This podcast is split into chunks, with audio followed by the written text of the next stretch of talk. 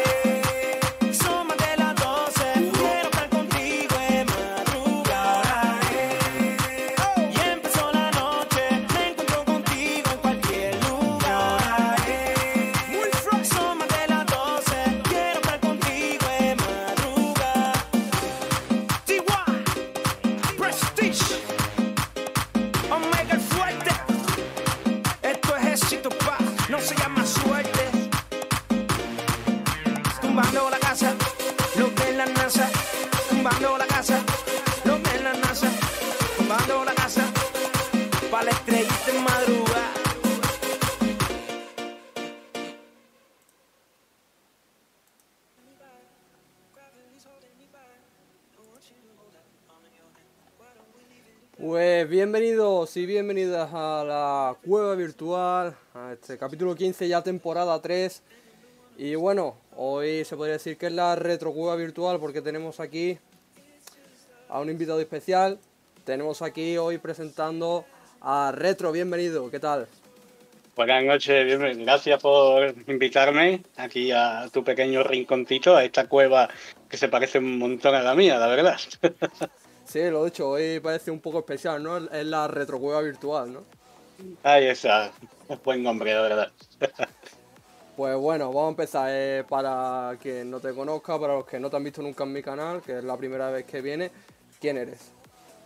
Pues mira, yo me puedo definir como un creador de contenidos en varias plataformas. Empecé en YouTube, donde tengo ahora mismo unos 2.600 seguidores, más o menos. Empecé con consolas de emulación, consolas finas, eh, modificarlas, enseñar el sistema. Luego tuve un pequeño parón y ya conocí al que estuvo la temporada, bueno, el capítulo anterior tuyo, eh, a Wyman y ya me metí en el mundo de los videojuegos, del Pokémon Unite, que soy recreativo Thunder, y 20.000 historias, pero van, básicamente soy creador de contenidos y aparte tengo un pasado de administrador de páginas web también. He estado en páginas famosísimas como puede ser Games Torrent, que es una página de videojuegos Torrent. He estado en New PTT antes de que cayera por motivos legales. Y bueno, tiene un pasado, la verdad, que siempre en torno a lo que es los videojuegos, eh, la ilegalidad o piratería, si se puede llamar así, y este tema. Pero vamos, ahora mismo estoy enfocado más en consolas chinas y en modificar sistemas, y aparte con mis comunidades y tal.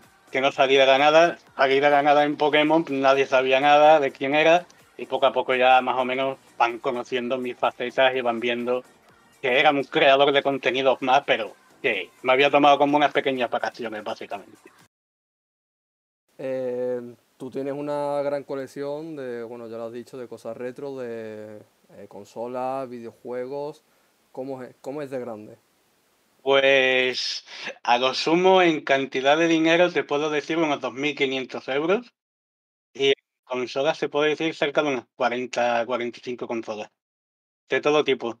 Lo peculiar de las consolas chinas es que aunque tú te compres una, por ejemplo, una Ambernic RG350 y sale un modelo que cambia la letra del final, RG350M, es lo mismo, pero con pequeñas variaciones. Es como nos tiene acostumbrado Nintendo, que te saca la Nintendo Lite, la Nintendo Switch y tal, pero son todas lo mismo, básicamente. Sí, sí, Nintendo ya, bueno, tú lo sabes, que es un sacadero de dinero, pero por todos lados, porque tú lo has dicho, son, la- son la misma consola. Sí, sí, básicamente, son las mismas, pero con pequeñas mejoras que apenas se notan, la verdad. Pues bueno, eh, eh, tienes esa, por así decirlo, profesión, eres coleccionista y bueno, me has dicho que conociste a Sergio, a Wyman y eh, entraste al competitivo de Pokémon, fichaste por los eSports, al Recreativo Thunder. ¿Qué recuerdas de esa época? Porque ya creo que no estás, ¿no? Exactamente, ya cuando se fue el equipo y yo ya quedaba ahí como último hombre, que era en lista, pero me acuerdo de los principios cuando fui jugador y la verdad todo fue muy, muy bonito. Nunca me esperaba que fuera a participar en un equipo o un club de eSport y más siendo jugador, dando ahí la talla a diario y, y aprendiendo cada día más y compitiendo con, con ellos. Y a Wyman, a Sergio, lo conocí a través de otro creador de contenido, que ya no está tampoco en la plataforma, se tomó también un pequeño break, que Cruz. Él me vio jugar y me dijo, mira, conozco a unos chavales, y en, aquella, en aquellos momentos estaba Ivanet, que era nuestro coach último en el recreativo, estaba Isaranzu, estaba Wyman y estaba otro chaval que desapareció, no quiso saber nada.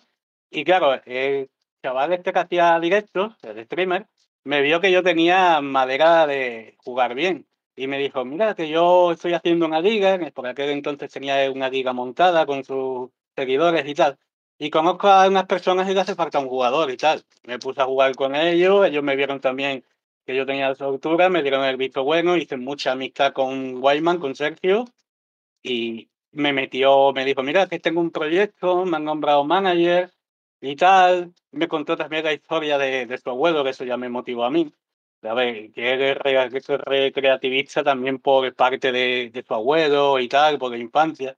Y digo, mira, pues me he volcado contigo y pa'lante, pa'lante que fuimos y hasta donde hemos llegado siendo uno de los mejores equipos de España, la verdad, en Pokémon Unite, hay que decirlo. El mejor de España. Yo creo que sí, ah, Eso porque ahora mismo, sí, sí. no, me lo dices tú y lo puedo confirmar yo, porque ahora mismo el panorama español está francamente por los suelos. No hay ningún equipo que destaque. Pues te contó Sergio esa historia con su abuelo y para ti, bueno, tú eres de Sevilla, que no lo has dicho, Sí. que, Sí, sí. que ha sido formar parte del recreativo de Huelva de en los eSports. Pues, a ver, mm, a mí como experiencia me ha gustado bastante. Y como recuerdos, eh, tengo también algunas anécdotas ahí en Huelva y tal. También, y familia, que también tengo familia en Matalascañas. Y la verdad, he estado muy cómodo, tanto con el CEO como todos los integrantes de- del club. Y por últimas ya me dijeron que no me fuera, que si quería ser creador de contenidos y tal, pero claro, ya le dije yo, quiero ser creador de contenido, pero independiente, independiente de, de todo esto, a ver hasta dónde avanzo, porque yo considero que si yo ahora entro dentro de Recreativo Thunder como creador de contenido, no voy a tener tanta influencia, me van a ver tres, cuatro, cinco personas. Yo prefiero recoger mi propia cosecha y ahora decir, te la siembro aquí si quieres, te la comparto, pero no voy a entrar siendo un don nadie y voy a seguir siendo un don nadie, porque seamos realistas, mm, los creadores de Recreativo Thunder cuando abren directos, audiencia no tienen mucha, que digamos, eh, muy poquita. Y yo soy una persona que yo necesito mínimo 7 o 8 personas que me marque ahí en numerito, 7 o 8 personas para hablar. Porque en el momento que yo veo dos personas, me callo y yo sigo a lo mío, sigo jugando. ¿Que vienen? Saludo, tal y cual. Pero yo necesito interactividad. Porque si no es que no, no sale, no sale de mí. No, no soy capaz de hablar una cámara solo y decir, no sé, mi conciencia es como que activa el chip y dice, ¿qué estás haciendo? Estás hablando solo, ¿sabes? Y en verdad es lo que te recomiendan, que tú hables solo cuando estás en tu directo, porque nunca se sabe cuándo va a entrar una persona a, ver, a verte. Lo mismo entra, te ve callado y hace fum y se va. Ese tío no habla y se va. Pero no necesito un pequeño empuje. Y es lo que comenté. Digo, mira, por ahora yo tenía proyectos y tal, se lo comenté a tanto a John, que es el manager de los creadores de contenido, como a Chaparro, que es el CEO. Le dije, mira, yo si quieres hago entrevistas, conozco varios escritores que hacen libros de videojuegos retro, tengo también contacto con una persona que es socio de, de Retro Sevilla, que hace eventos de maquinitas arcade, exposiciones y tal. Podemos hacer algo grande, pero claro, yo no veía tampoco mucha, como decir, muchos ánimos, ¿sabes? Venga, sí, vamos, tal. Y si a mí no me dice, me das ánimo, me dice, me parece buena idea, habla con tal. No sé, no me inspiraba a mí mucho tampoco por ese tema. Pues yo me gusta la decisión que has tomado, ¿eh? de eso, recoger tu propia cosecha, el tener más seguidores, más público, y ya una vez ahí, pues tío, te vas a donde sea, ya no sea recreativo, sea cualquier lado que te fiche, y decir yo, pues ya tengo mi comunidad, ya pueden venir, y ahora sí que soy creador de contenido, ahora mm, mi público pues viene aquí y es seguidora del club también, no solo de mí. Ahí está, eso es. Si fuera, por ejemplo, la plataforma de YouTube, que se podrían hacer los directos la plataforma de YouTube, sí que tendría más afluencia, porque de los 1.600 seguidores que tengo a lo largo de los dos años que he llevado haciendo contenido, a lo mejor 20, 30 se pueden conectar porque me conocen y tal, y se puede, se puede crear una piña más, más bonita. Pero aquí en Twitch, si tú no estás jugando a un juego que a ellos no les interesen, si tú no eres bueno o tú no eres conocido en esa comunidad, no vas a llegar muy lejos, la verdad. No vas a tener muchas visitas, vas a sentir que no encajas. Por ejemplo, poniendo un ejemplo, June, cuando estuvo de creador de contenido, que June era también del equipo de RTH, sí que tuvo bastante afluencia, venían bastantes personas, pero porque ella en su canal ya cosechaba unos números. Entonces, al traerlo a RTH, las personas que seguían al club, porque decían, hostia, RTH, qué buenos son, Yunes también, vamos ahí a apoyarlo y tal. Entonces, aquello, esa temporada sí estuvo bien. Pero ahora, por ejemplo, yo estaba observando otros streamers, como por ejemplo Cegenia, que no cosechan muchos números. Eh, hay otro chaval que juega a los camiones, no me acuerdo cómo se llama. Acura. Y eso, Acura DJ, cierto. Eh, también tiene muy pocos numeritos de visitantes. Él también tiene una comunidad detrás suya. En su directo, pues a lo mejor sí entran más, o en su canal de YouTube, pues sí recibe más visitas. Pero no sé, a la hora de fichar streamers, mm, yo consideraría más a qué cifras puede alcanzar. Porque mm, puedes tener una portada muy bonita creada en tu Twitter, puedes tener un avatar muy precioso, un canal de YouTube, y puedes editar unos vídeos de puta madre, pero cuando llegas a stream, mm, no te ve ni el tato. Entonces, eso tendrían que considerarlo los clubes, sobre todo RTH, el Recreativo Thunder, a la hora de fichar a un streamer. Porque claro, tú fichas a un streamer para engordar tu plantilla, pero los números que tú vas a alcanzar no engordan. Al revés. Incluso puede ser que fiches a alguien que no le caiga bien a la comunidad y tú no te enteres y esos números empequeñezcan y dé mala imagen al club también. Sí, yo es que creo que el, Recre, por ejemplo, le da mucha oportunidad a streamers que no tienen número, le da mucha prioridad a los que son de Huelva, por ejemplo, a Curas de Huelva, eh, Sergio era de Huelva, mm, todos los que ha fichado eh, tenían esa prioridad eh, de ser pequeños, que tienen una proyección, pero que bueno, al final en Twitch es muy difícil crecer y que traigan gente poquito a poco, pero claro, es muy difícil. Y además en un club que no es tu canal propio, que es en el del club, peor todavía, Sí. porque tienes tu nombre ahí en el título, pero no es tu canal. Exactamente, y la gente de eso no tiene visualización eh, de redes sociales, no tiene ese impacto de no te van a decir vamos a ir a ver a Recreativo Thunder, porque claro, tú ya estás promocionando a ese streamer con tu marca, Recreativo Thunder, pero ahí no saben quién va a encontrarse hasta que no ven una publicación y tal. No sé, estas cosas es que hay que mirarlas muy determinadamente.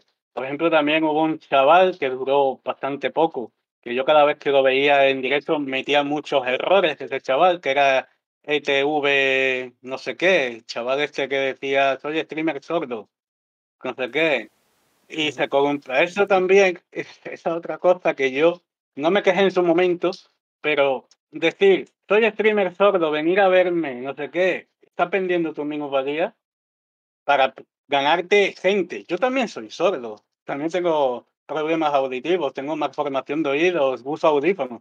Yo no voy por ahí predicando soy sordo, soy streamer sordo a todo el mundo. A la gente no le importa que tú seas sordo, que tú seas manco, que tú seas cojo. La gente quiere ver un contenido bueno. Y si tú no sabes proporcionar un contenido bueno, más que decir, soy un streamer sordo, mira cómo juego Fortnite, mm, no sé, a mí eso no me llama ni mucho la atención. Puedes dar lástima, quizás, pero a mí esas cosas no, no me dan, no me dan, no me llaman, no me llaman. Es un Y tema es un- complicado. Sí, es bastante complicado, la verdad. Y aparte, mm, los directos que yo vi sobre él, eh, o tenía mal configurado el OBS porque o se le iba el audio, o se le paraba la capturadora, 20.000 cosas. Y al final, pues, fue efímero. Un fichaje también un poco efímero dentro de lo que fue RTH. Sí, lo que decíamos de las visualizaciones en cuanto al club, eso no solo pasa en el Recre, se pasa en todos los clubes. Incluso Exacto. el, mm, con más fa- el más famoso de España ahora mismo, el, el que está en auge ahora mismo, que es COI, eh, el equipo de Gerard Piqué, que se acaba de retirar hace unos minutos. Sí, lo he Eh, visto, lo he visto. mm, tío, eh, el otro día hizo Ibai, directo desde el canal de COI, y no veo ni la mitad de, que ven a Ibai en su canal. Claro. Y es el streamer más famoso del mundo, ¿sabes? Que, que ya no es por la persona, es que o mucha gente no conoce el canal, o dicen no va a hacer lo que hace en su canal y no me interesa. Es muy complicado, tío. eh, eso de... sí, la verdad es que es muy complicado. Cuando ya tienes también tu peñita que te sigue y tal, irte a otro canal o abrir otro canal y decir, seguidme, la mitad de la gente se va a quedar donde te conoció o donde están acostumbrados a ir. No, no te van a seguir por mucho que tú les tires dinero a ellos. Es muy complicado, la verdad. Y si es un contenido que de COI, que a lo mejor a la gente no le interesa, que lo que le interesa es ver a Ibai jugando a Pokémon o jugando a Minecraft o jugando a cualquier cosa, van a ir a donde Ibai jugando. Es, es así. Sí, pero bueno, eh, vamos a dejar este tema por zanjado porque eh, ya lo de- Sí. es complicado. Eh, Mm. Volviendo a lo que has contado, eh, que has tenido bastantes anécdotas con el recreativo, ¿hay alguna Mm. que te haya marcado con ellos? Eh, ¿Alguno que me haya marcado con ellos? Pues a ver, em, hay, hay una anécdota, bueno, son cosas que pasaban en el club que sí que la verdad es que me han marcado. Porque cuando yo ya no era jugador, por así decirlo, me, me dijeron, analista sexto hombre. A ver, sexto hombre a veces juega, otras veces no. Y entrena. Pero es que ahí sale banquillo. Pero yo era un jugador de banquillo que nunca entrenó estando en el banquillo y que a lo mejor faltaba cualquiera que faltase y decía retro, sal. Y retro tenía que salir sin haber entrenado, sin haber, sin conocer cómo jugaban a lo mejor en aquel momento. Nada más que viendo partidas rápidas que se grababan las partidas, los entrenamientos, viendo las partidas como un desesperado porque me lo decían una hora antes o media hora antes de empezar todo lo que era el torneo, viendo la partida como desesperado, intentando aprender cómo se movían o qué personajes se llevaba en aquel momento. Y el último partido que hice, el último torneo que hicimos, que fue un partido de, de la liga, que nos tocó contra unos portugueses, eh, me dijeron, tienes que jugar a Zurmari. Zurmari es el Pokémon este que parece un huevo de Pascua azul. Y Mm. yo no lo había jugado en la vida, yo lo tenía comprado porque todos los Pokémon que sale, si me lo puedo comprar con las monedas del juego, me los compro. Y yo no lo había jugado en la vida. Me eché tres partidas solo antes de que empezara la liga y cuando fue la liga salí enchufado. Es que todos me felicitaron por el, hasta el que había faltado, que lo llevaba de, llevaba de escándalo, ese Pokémon, hasta el que había faltado me dijeron, ¿en serio no lo has jugado nunca? Digo, no. Digo, yo salgo enchufado, me dice, cógeme un Pikachu, cógeme lo que sea, juego tres partidas y salgo enchufado y a por todas, y a por todas. Y- la, mentalidad es muy importante en cualquier Mm. deporte. Bueno, estos son deportes electrónicos, pero es lo mismo. Exactamente. Y así la anécdota de esa. Luego, pues, nuestras locuras de estar jugando juntos fuera de entrenamiento, compartir las normales con los integrantes del club. El Wayman le pusimos eh, voces, porque el Wayman cuando escucha a alguien que está jugando de tu móvil hablando, el Wayman no sé cómo lo hace, que se meterá a lo mejor en voz también, y sería pegar voces con el otro. Si el otro dice y yo, el Wayman le contesta y le pega voces. ¿Sabes? Que Wayman no se corta para nada. Y Dice en el chat eh, que hay una anécdota con mil mujeres. ¿Eso qué es? es que eso fue en el chat de WhatsApp que teníamos, que estaba también Chaparro.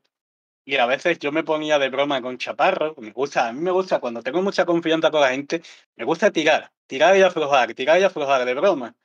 Y no sé cómo salió una cosa y dijo Chaparro, sí, pero yo he estado con mil mujeres, a los Fermín Trujillo, ¿sabes? y esa anécdota, esa anécdota ya es que, uff, ya se nos quedó guardada. No son cosas que han pasado dentro del club, de charlas y todo eso, colegueo más que nada. Entonces Chaparro está con mil mujeres. Eso dice él, que estado con mil mujeres y, y, y, oye, de joya, ¿eh? De escándalo, no sé yo, en, en su juventud.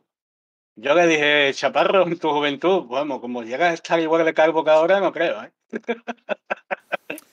Vamos a ver, ah, ya te digo, en Huelva ah, esto es muy pequeño, todo el mundo se conoce, así que me lo puedo creer. Vete tú a saber, a lo mejor, quizás, es verdad, no sé. Vamos, que eran pequeñas anécdotas de tira y floja con, con él y desde aquí, si, si ves esto algún día, le mando de aquí un saludo fuerte. Sí, eh, yo también quería hablar con él porque, mm, hablando antes de, lo- de la creación de contenido, ¿qué te parece a ti mm, mm, un podcast como el que yo hago, llevarlo al canal del Recre? Pues podcast quizás tenga más, a- más tirón, en plan, porque no hace falta, no es necesario que estés en directo, sino lo puedes subir y que la gente cuando se entere en su casa, a través de Spotify o la plataforma que vayas a utilizar, lo puede escuchar tranquilamente. No hace falta que, que la gente tú le digas a las 8 de la tarde estoy aquí y las personas por cualquier motivo no puedan. Entonces, un podcast se queda grabado se queda almacenado en la red y ellos pueden usarlo y escucharlo cuantas veces quieran en el momento que quieran. Y yo la verdad lo, ve- lo veo bien. El tema podcast, si tú lo quieres grabar tal, haciendo en directo como este ahora mismo, pues lo puedes hacer y no pierdes nada porque aprovechas lo mismo que estás haciendo ahora, lo pasas a formato audio, lo subes a, a Spotify o la plataforma que vayas a utilizar y la gente ahí poquito a poco lo irá visualizando, lo irá escuchando. Yo Yo lo veo bien. Sí, yo lo veo muy interesante, eh, además, mm, hablando con gente del club que no se conoce, porque yo soy di- diseñador, por ejemplo, del club, mm, a los otros diseñadores no se les conoce públicamente como los creadores de contenido. Estaría muy bien, mm, yo qué sé, hablar con, un, con otro diseñador, decirle, ¿y tú qué haces en el club? Eh, ¿Qué es ser diseñador gráfico en un club de eSport? Yo esas cosas las veo muy interesantes. O sea, ya no solo diseñador gráfico, creadores de contenido, yo creo que es lo más interesante. eh, a los managers, a cualquier cosa, ¿sabes? Cualquier eh, profesión dentro del club, yo creo que estaría muy bien. Yo, por ejemplo, entrevisto a otro del club, o sea, somos dos del club en un podcast, en el canal del Recre. O sea, yo lo veré- vería muy interesante, tío. No sé lo que opinas. Pues sí, la, la- verdad que sí. Aparte, siendo de el Recreativo Thunder, también podrías a lo mejor eh, abrir una sección hablando también del Recreativo de Huelva, que a ti se te da muy bien y tú vas con el Recreativo de Huelva a varios sitios y tal. Aunque no sé si ya tendrás a lo mejor un espacio dedicado a ello. No, Pero- no, no. O sea, yo trabajo en sporthuelva.com, que Sí. eh, pero yo no escribo del Recre, solo escribo de- del Sporting de Huelva, que yo trabajo en el sector del fútbol femenino. Pero siendo del Recreativo Sande y yo siendo fiel del Recre de toda mi vida y soy colega de los jugadores porque mm, le hago fotos en el estadio, me las piden por WhatsApp y le digo yo, yo a cualquier jugador le digo una tarde, escúchame, vente esta tarde, vamos a hablar en el canal del Recreativo de eSport. Y vienen, Ahí está. pero... Ahí está. Puedes hacer, puedes hacer un podcast mm, guionizado en varios, en- dentro de ese mismo podcast, varios capítulos. Puedes, por ejemplo, hoy entrevistamos a un creador de contenido de RTH, un jugador del Recreativo de Huelva y otro tema aparte. Y entonces, en 40, 30 minutos, que es lo que suele durar un podcast, intentar resumirlo. O puedes hacer podcast largos. Yo te digo 40, 30 porque es lo estándar. Pero si haces un podcast de una hora y media, dos horas, bienvenido sea. Mientras la gente le interese y lo escuche, bienvenido sea. Yo mis podcasts siempre han sido de, de más de una hora. De Mm. dos a- a- es la media. Dos horas es la media que yo hago. Pero he hecho algunos de una hora y tío, eh, hablar con un jugador y hablar con un miembro del club y sacar algún tema, yo lo vería muy interesante, tío. No sé, eh, se lo plantearé porque yo creo que puede estar chulo. La verdad que sí. Y bueno, eh, Ye ha estado con mil mujeres. Tú tienes una anécdota. Eh, Yo tengo una anécdota. Somos de aquí, yo- que soy de aquí de Huelva, ¿no? Eh, tú No, me has dicho que tienes familia, eh, en las cañas. Tienes pasado en Huelva, ¿no? Me han contado. eh, Sí, tengo un pasado en Huelva un poco, un poco estrambólico, la verdad. A ver, nos tenemos que remontar a la época de cuando el Messenger funcionaba. El Messenger de Hotmail. vale, hace eh, 74 años. Ahí está, antes de Cristo, más o menos. Y, a ver, yo conocí a una chavala de allí de Huelva a través de chatterra.com o punto .es en aquellos tiempos, me la llevé al Messenger y estuve como un mes, dos meses hablando con ella, pero a piñón. A piñón, a hierro fijo. Hasta que ella, pues un buen día se enamoró. Se enamoró. Yo, yo también iba tirando un poquito las migas de pan para que comiera. ¿Os habéis visto alguna vez o solo hablando? No, no, llegó, llegó el momento de que me dijo, yo quiero verte y tal. Digo, bueno, pues el primer contacto, sí que la verdad fue con mi familia, fuimos a... Ella tenía, y lo que pasa es que ahora no me sé los nombres, pero vamos, más o menos por ubicación seguramente, eh, está el Paseo Marítimo, la estación de autobuses, que no sé si sigue estando allí, Sí. y hay un parque que es pequeñito, que tenía como un chiringuito, que es un parque pequeñito, y luego hay otro más, un parque, otro más, más para allá, más grandecito. Sí, el parque Yo le llamaba el parque pero- de las palomas, que tenía una pista de básquet también, una pista de baloncesto. Es que es, es el parque de las palomas. Vale, pues yo le llamaba el parque de las palomas porque es que había un huevo de palomas, la Se- verdad, había un Se huevo. llama así, se llama así. Inclu- Vale, eh, pues. Mis padres me han contado de que había muchísimas más. O sea, eso era un zoológico, había hasta un mono. Madre mía. Pues allí la chavala esa, los padres, eh, tenían, tenían un chiringuito, un típico chiringuito de, del parque y tal, que no sé si seguirá. Yo me enteré que le metieron fuego poco después de la tragedia que te voy a contar. Y me echaron las culpas, amigos padres. Porque yo conocía gente en Huelva que la verdad no era trigo limpio. Entonces, claro, como yo me juntaba con los maleantes, tú también eres un maleante. Es como dime con quién te juntas y te diré quién eres. Pues bueno. Em, total, eh, yo fui a- con mis padres y tal, para que se conocieran. En principio fui en calidad de amigo, ¿sabes? Un amigo que he conocido por internet de Sevilla, que viene a verme y tal. Y an- Mientras mi- antes, eh, internet estaba empezando, ¿no? O sea, a conocer a Eh, alguien por internet sí. era cuidado a ver si te va a asesinar.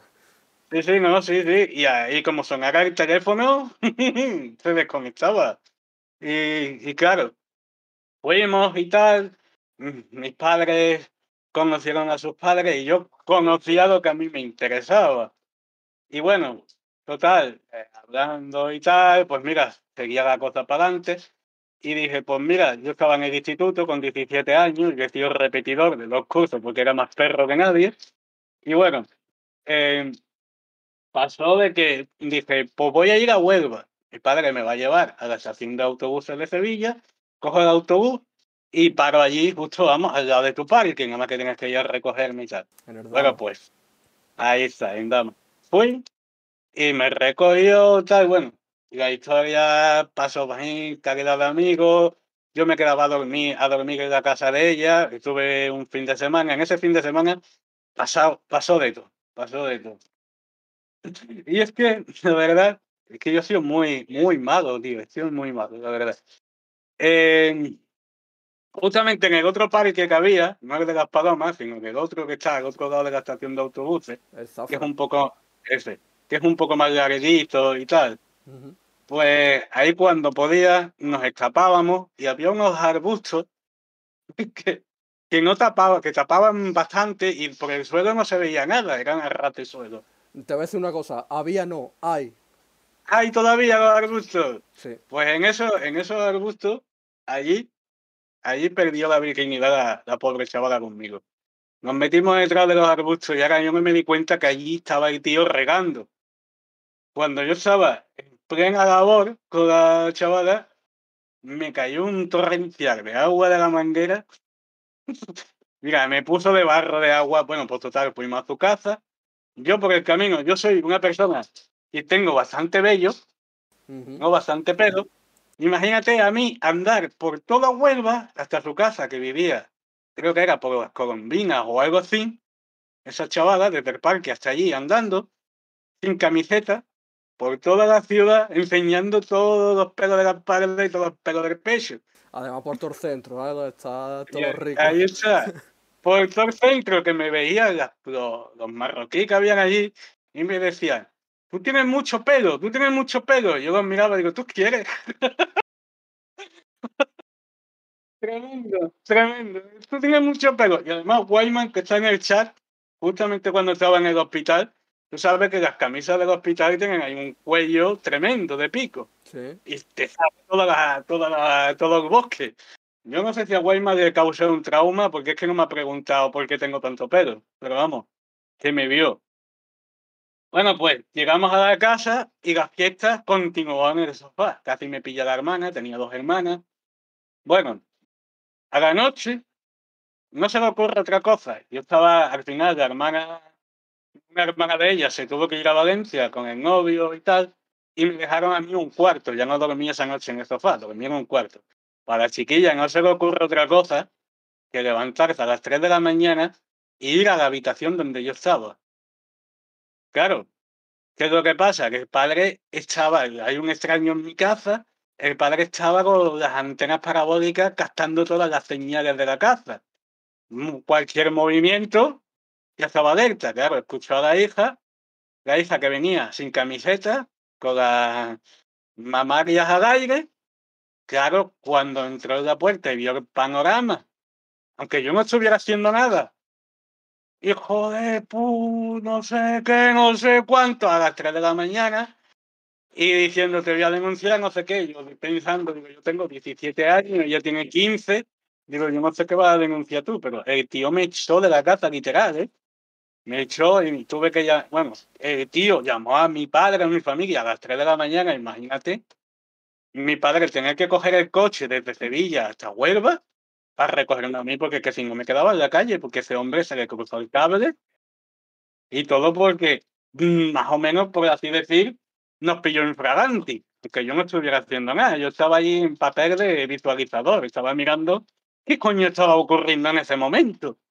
Digo yo, mm, que el cable se le ha cruzado, digo, no sé, las chiquillas serán ninfómanas o algo, porque a nadie se le ocurre presentarse en una habitación así, mi- y menos echando a los padres en cuerpo presente en la, habitación de al lado. Y, y esa anécdota fue, vamos, que me tuvieron que recoger a las 4 de la mañana. Hay gente, vato, en Huelva cada día eh, pasa cosas así. Ya te digo, por las noches cuando sale uno, mm, Huelva es... Es que ya te digo, se conoce todo el mundo, tío. Eh, eh, Huelva es muy chica y en cada esquina pasa algo. Lo que has dicho en, en el Parque Zafra, ahí cuando tú pasas por la noche, eso es la jungla, tío. Es- Ahí hay de igual, que estuviste, igual que estuviste tú, puedes pillar cada día a otra persona. Y además, eh, al Mm. lado de Zafra eh, está la zona por donde se sale en Huelva, que es el centro comercial Acualón, que es donde están todas las discotecas, bueno, todas no, están casi todas las discotecas más famosas de Huelva. Y claro, Zafra está al lado. Tú cuando vas por el centro, vas por Dama, tienes que pasar por Zafra, sí o sí. Pues Claro. eh, Zafra es la jungla por la noche, cuando sales del Acualón, termina de fiesta, que las discote- discotecas cierran la- a las 3 o a las 4, tienes que pasar de Zafra para ir a casa. Y allí Eso te encuentras es- de todo. Sí, sí. Es que la verdad que ese parque, el parque es bueno, el parque tiene puntos estratégicos donde si tú quieres no te ven, es el parque es buenísimo. Yo cuando lo vi digo, hostia, ese parque que es buenísimo. Y encima es que es tan, tan largo, tan largo, que tú te puedes poner en una punta y el de la otra punta no te ve directamente. Sí, sí, sí, totalmente. Y Es bastante bueno. vamos, en- por ejemplo, en, en fin, fin de año, bueno, en año nuevo, eh, se hace un botellón en- allí en el puerto, entre el Acualón y Zafra, que es donde está el paseo marítimo, bueno, toda esa calle. Zafra se llena también en año nuevo. Bueno, eh, no sé, 100.000 personas somos en Huelva, 50.000 están allí. Madre mía. Así que yo creo que ese parque ha visto de todo. Yo sí, claro, vamos, desde. Vamos, yo creo que sí. No, yo cuando vi estos arbustos así, digo, hostia, aquí esto crema, esto es cremita.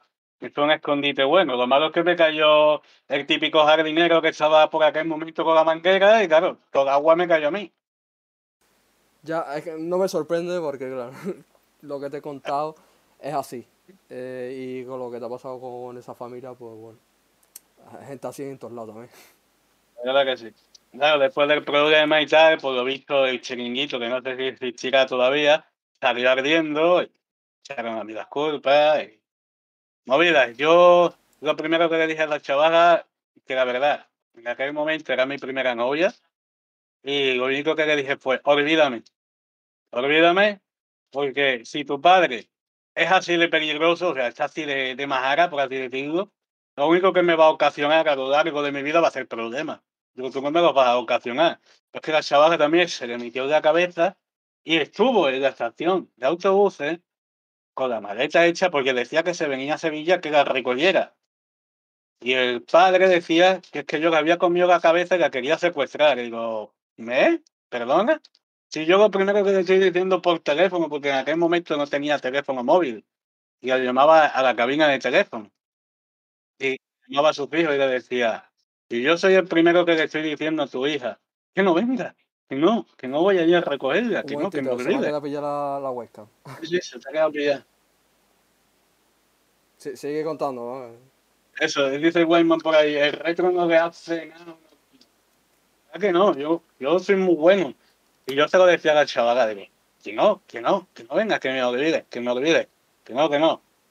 Y, coño, justo hace cuatro o cinco años, no sé por qué, recordé el nombre, la busqué por el Facebook y le dije, hola, ¿te acuerdas de mí? Y me pegó un insta bloqueo me tiró. Digo, está, está dolida todavía, está dolida. A ver, Digo, está dolida todavía, ¿sabes? yo creo que es normal, ¿no? Por parte Sí, de los sí, la dos. verdad que sí. Es que también creo que fue su primer novio también. Las chavalas hacían un poco bullying también en el colegio. Entonces, el primero que aparecía por delante, que fui yo, y que dio un poquillo, de cariño, un poquillo de amistad y tal, como que se enganchó demasiado. Vamos, se enganchó tanto que decía que su familia era una mierda que se quería venir conmigo. Y que digo, bueno, tu familia es una mierda, pero tú no conoces la mía. Y si la mía es peor que la tuya. Es Claro. que- Al digo, no, no, que No se sabe. no, quédate ahí, quédate ahí. Porque, que vamos, estuvo llamando el padre y todo a, mi casa diciendo, es que lo he denunciado, no sé qué. Tío, Pues estoy bueno, intentando vale. poner la cámara y no me deja. La, la verdad, acá has pillado con una buena pose. Sí, sí. No puede con tanta belleza. Ahora, ahora, ahora. Ahora, ahora ha vuelto. Joder, se recreáis. Vamos a ver. Y yo estoy al revés, espérate. Ay, ay. Cosilla, cosilla de, del Cosa del directo, pero bueno, esto Ahí después está. no pasa nada. Bueno, se ha movido un poquito, pero. Ahí. Listo. Perdona. Eh, pues eso, que, que en Huelva hay de todo, tío. Que Ay. Además, eh, esos típicos amores con 16, 17 años, amores de instituto, todo el mundo ha tenido uno y todo el mundo no quiere saber nada de él. Así Pues sí, pues sí. Y bueno, eh, que dice. Arreglarse el chaval que está perdido. A ver. Mm, un respeto. Eh, y bueno, ya has vuelto a Huelva después de, de esa anécdota. Estaba a puntito de volver a Huelva, pero me he encontrado. Yo me estaba encariñando mucho con una chavala de allí recientemente y tenía planes de ir a verla, pero claro, yo no conocía, no conocía su situación actual, amorosa, ni nada. Ella nunca me dijo que tenía novio ni nada, ¿sabes? Ella me dice, sí, vente, tal, no sé qué. Y un día hablando con ella se le escapó. Yo vivo con mi pareja, yo. Me quedé en el chat, o sea, en el WhatsApp, cinco segundos pensando. Digo, ¿has dicho pareja?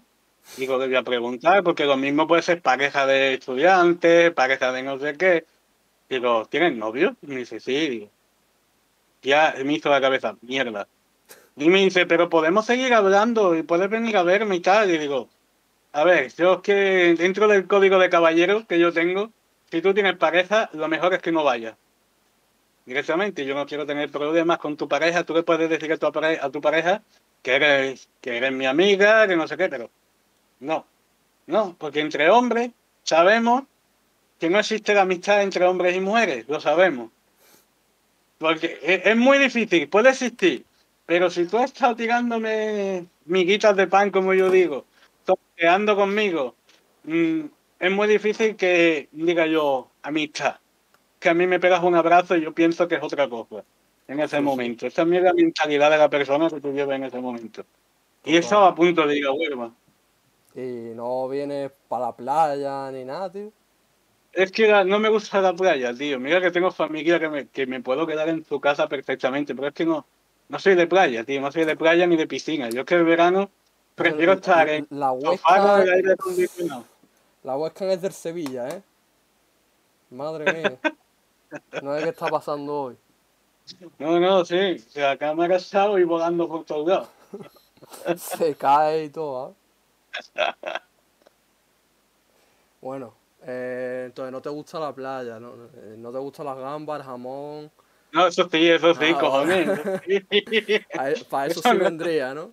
Hombre, a comerme unos buenos langostinos de estos de Huelva. no, Eso, si me invitan, yo voy. Se va a quedar aquí. Echa, déjala ahí, ahí porque no vea la cámara. Te atraviesa hoy.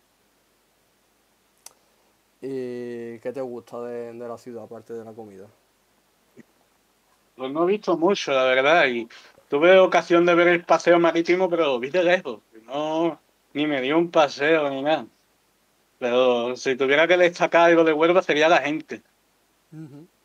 La gente, eh, como somos todos andaluces y tal, el calor, el trato que te hace la gente, que a lo mejor te puedes encontrar un cieso por ahí, un saborío, pero que, que pocos hay seguramente. Lo que pasa que aquí eh, tienes que tener tu grupo de amigos, tío. Porque es muy Claro. difícil encontrarlo. Con mi edad, por ejemplo, que soy joven, tío, tengo 21 años, es difícil encontrar gente nueva, ¿eh? Siempre Muy acaba- difícil.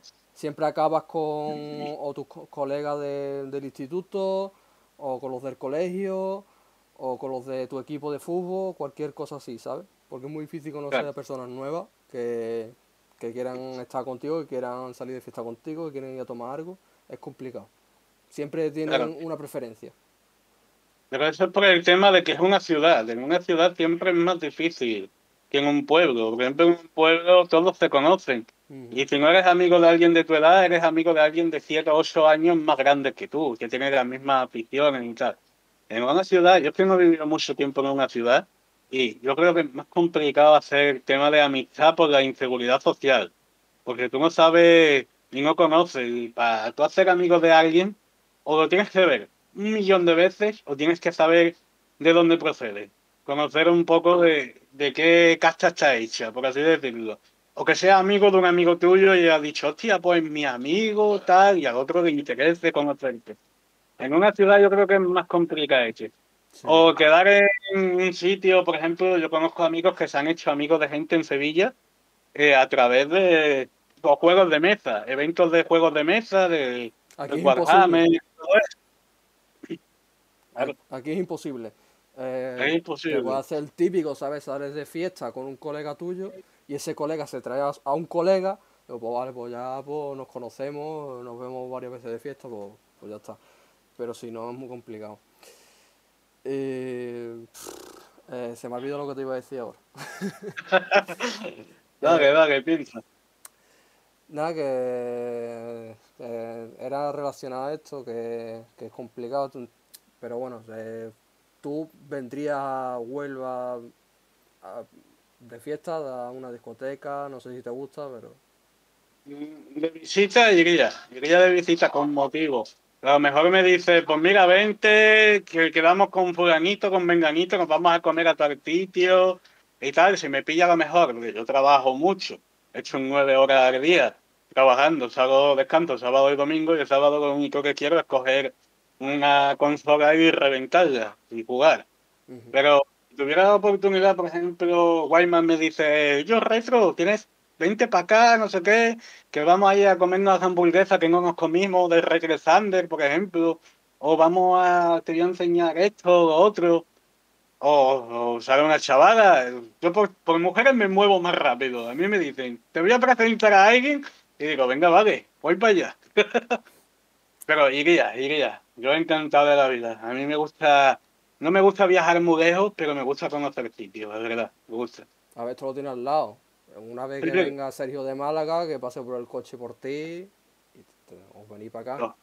Ahí está, si no cojo yo mi coche, me encajo yo allí y hago una visita a mi prima también y digo, prima, preséntame a alguien. Ujú.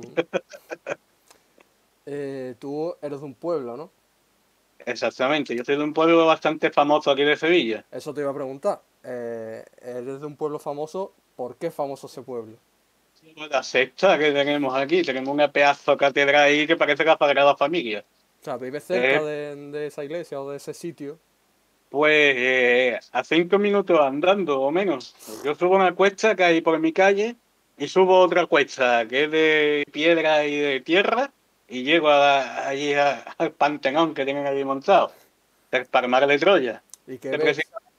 Precisamente, le llaman la iglesia el Palmar de Troya cuando no es el Palmar de Troya, el Palmar de Troya es el pueblo. La iglesia tiene un nombre bastante curioso que a mí me costó aprendérmelo, que es los Carmelitas de la Santa Faz. Y claro, como es muy difícil decir los Carmelitas de la Santa Faz, es más fácil decir la sexta del Palmar de Troya. Ya está. Y famoso. Exactamente. Y ahí está. ¿Y qué Y la verdad qué ves que- tú por ahí?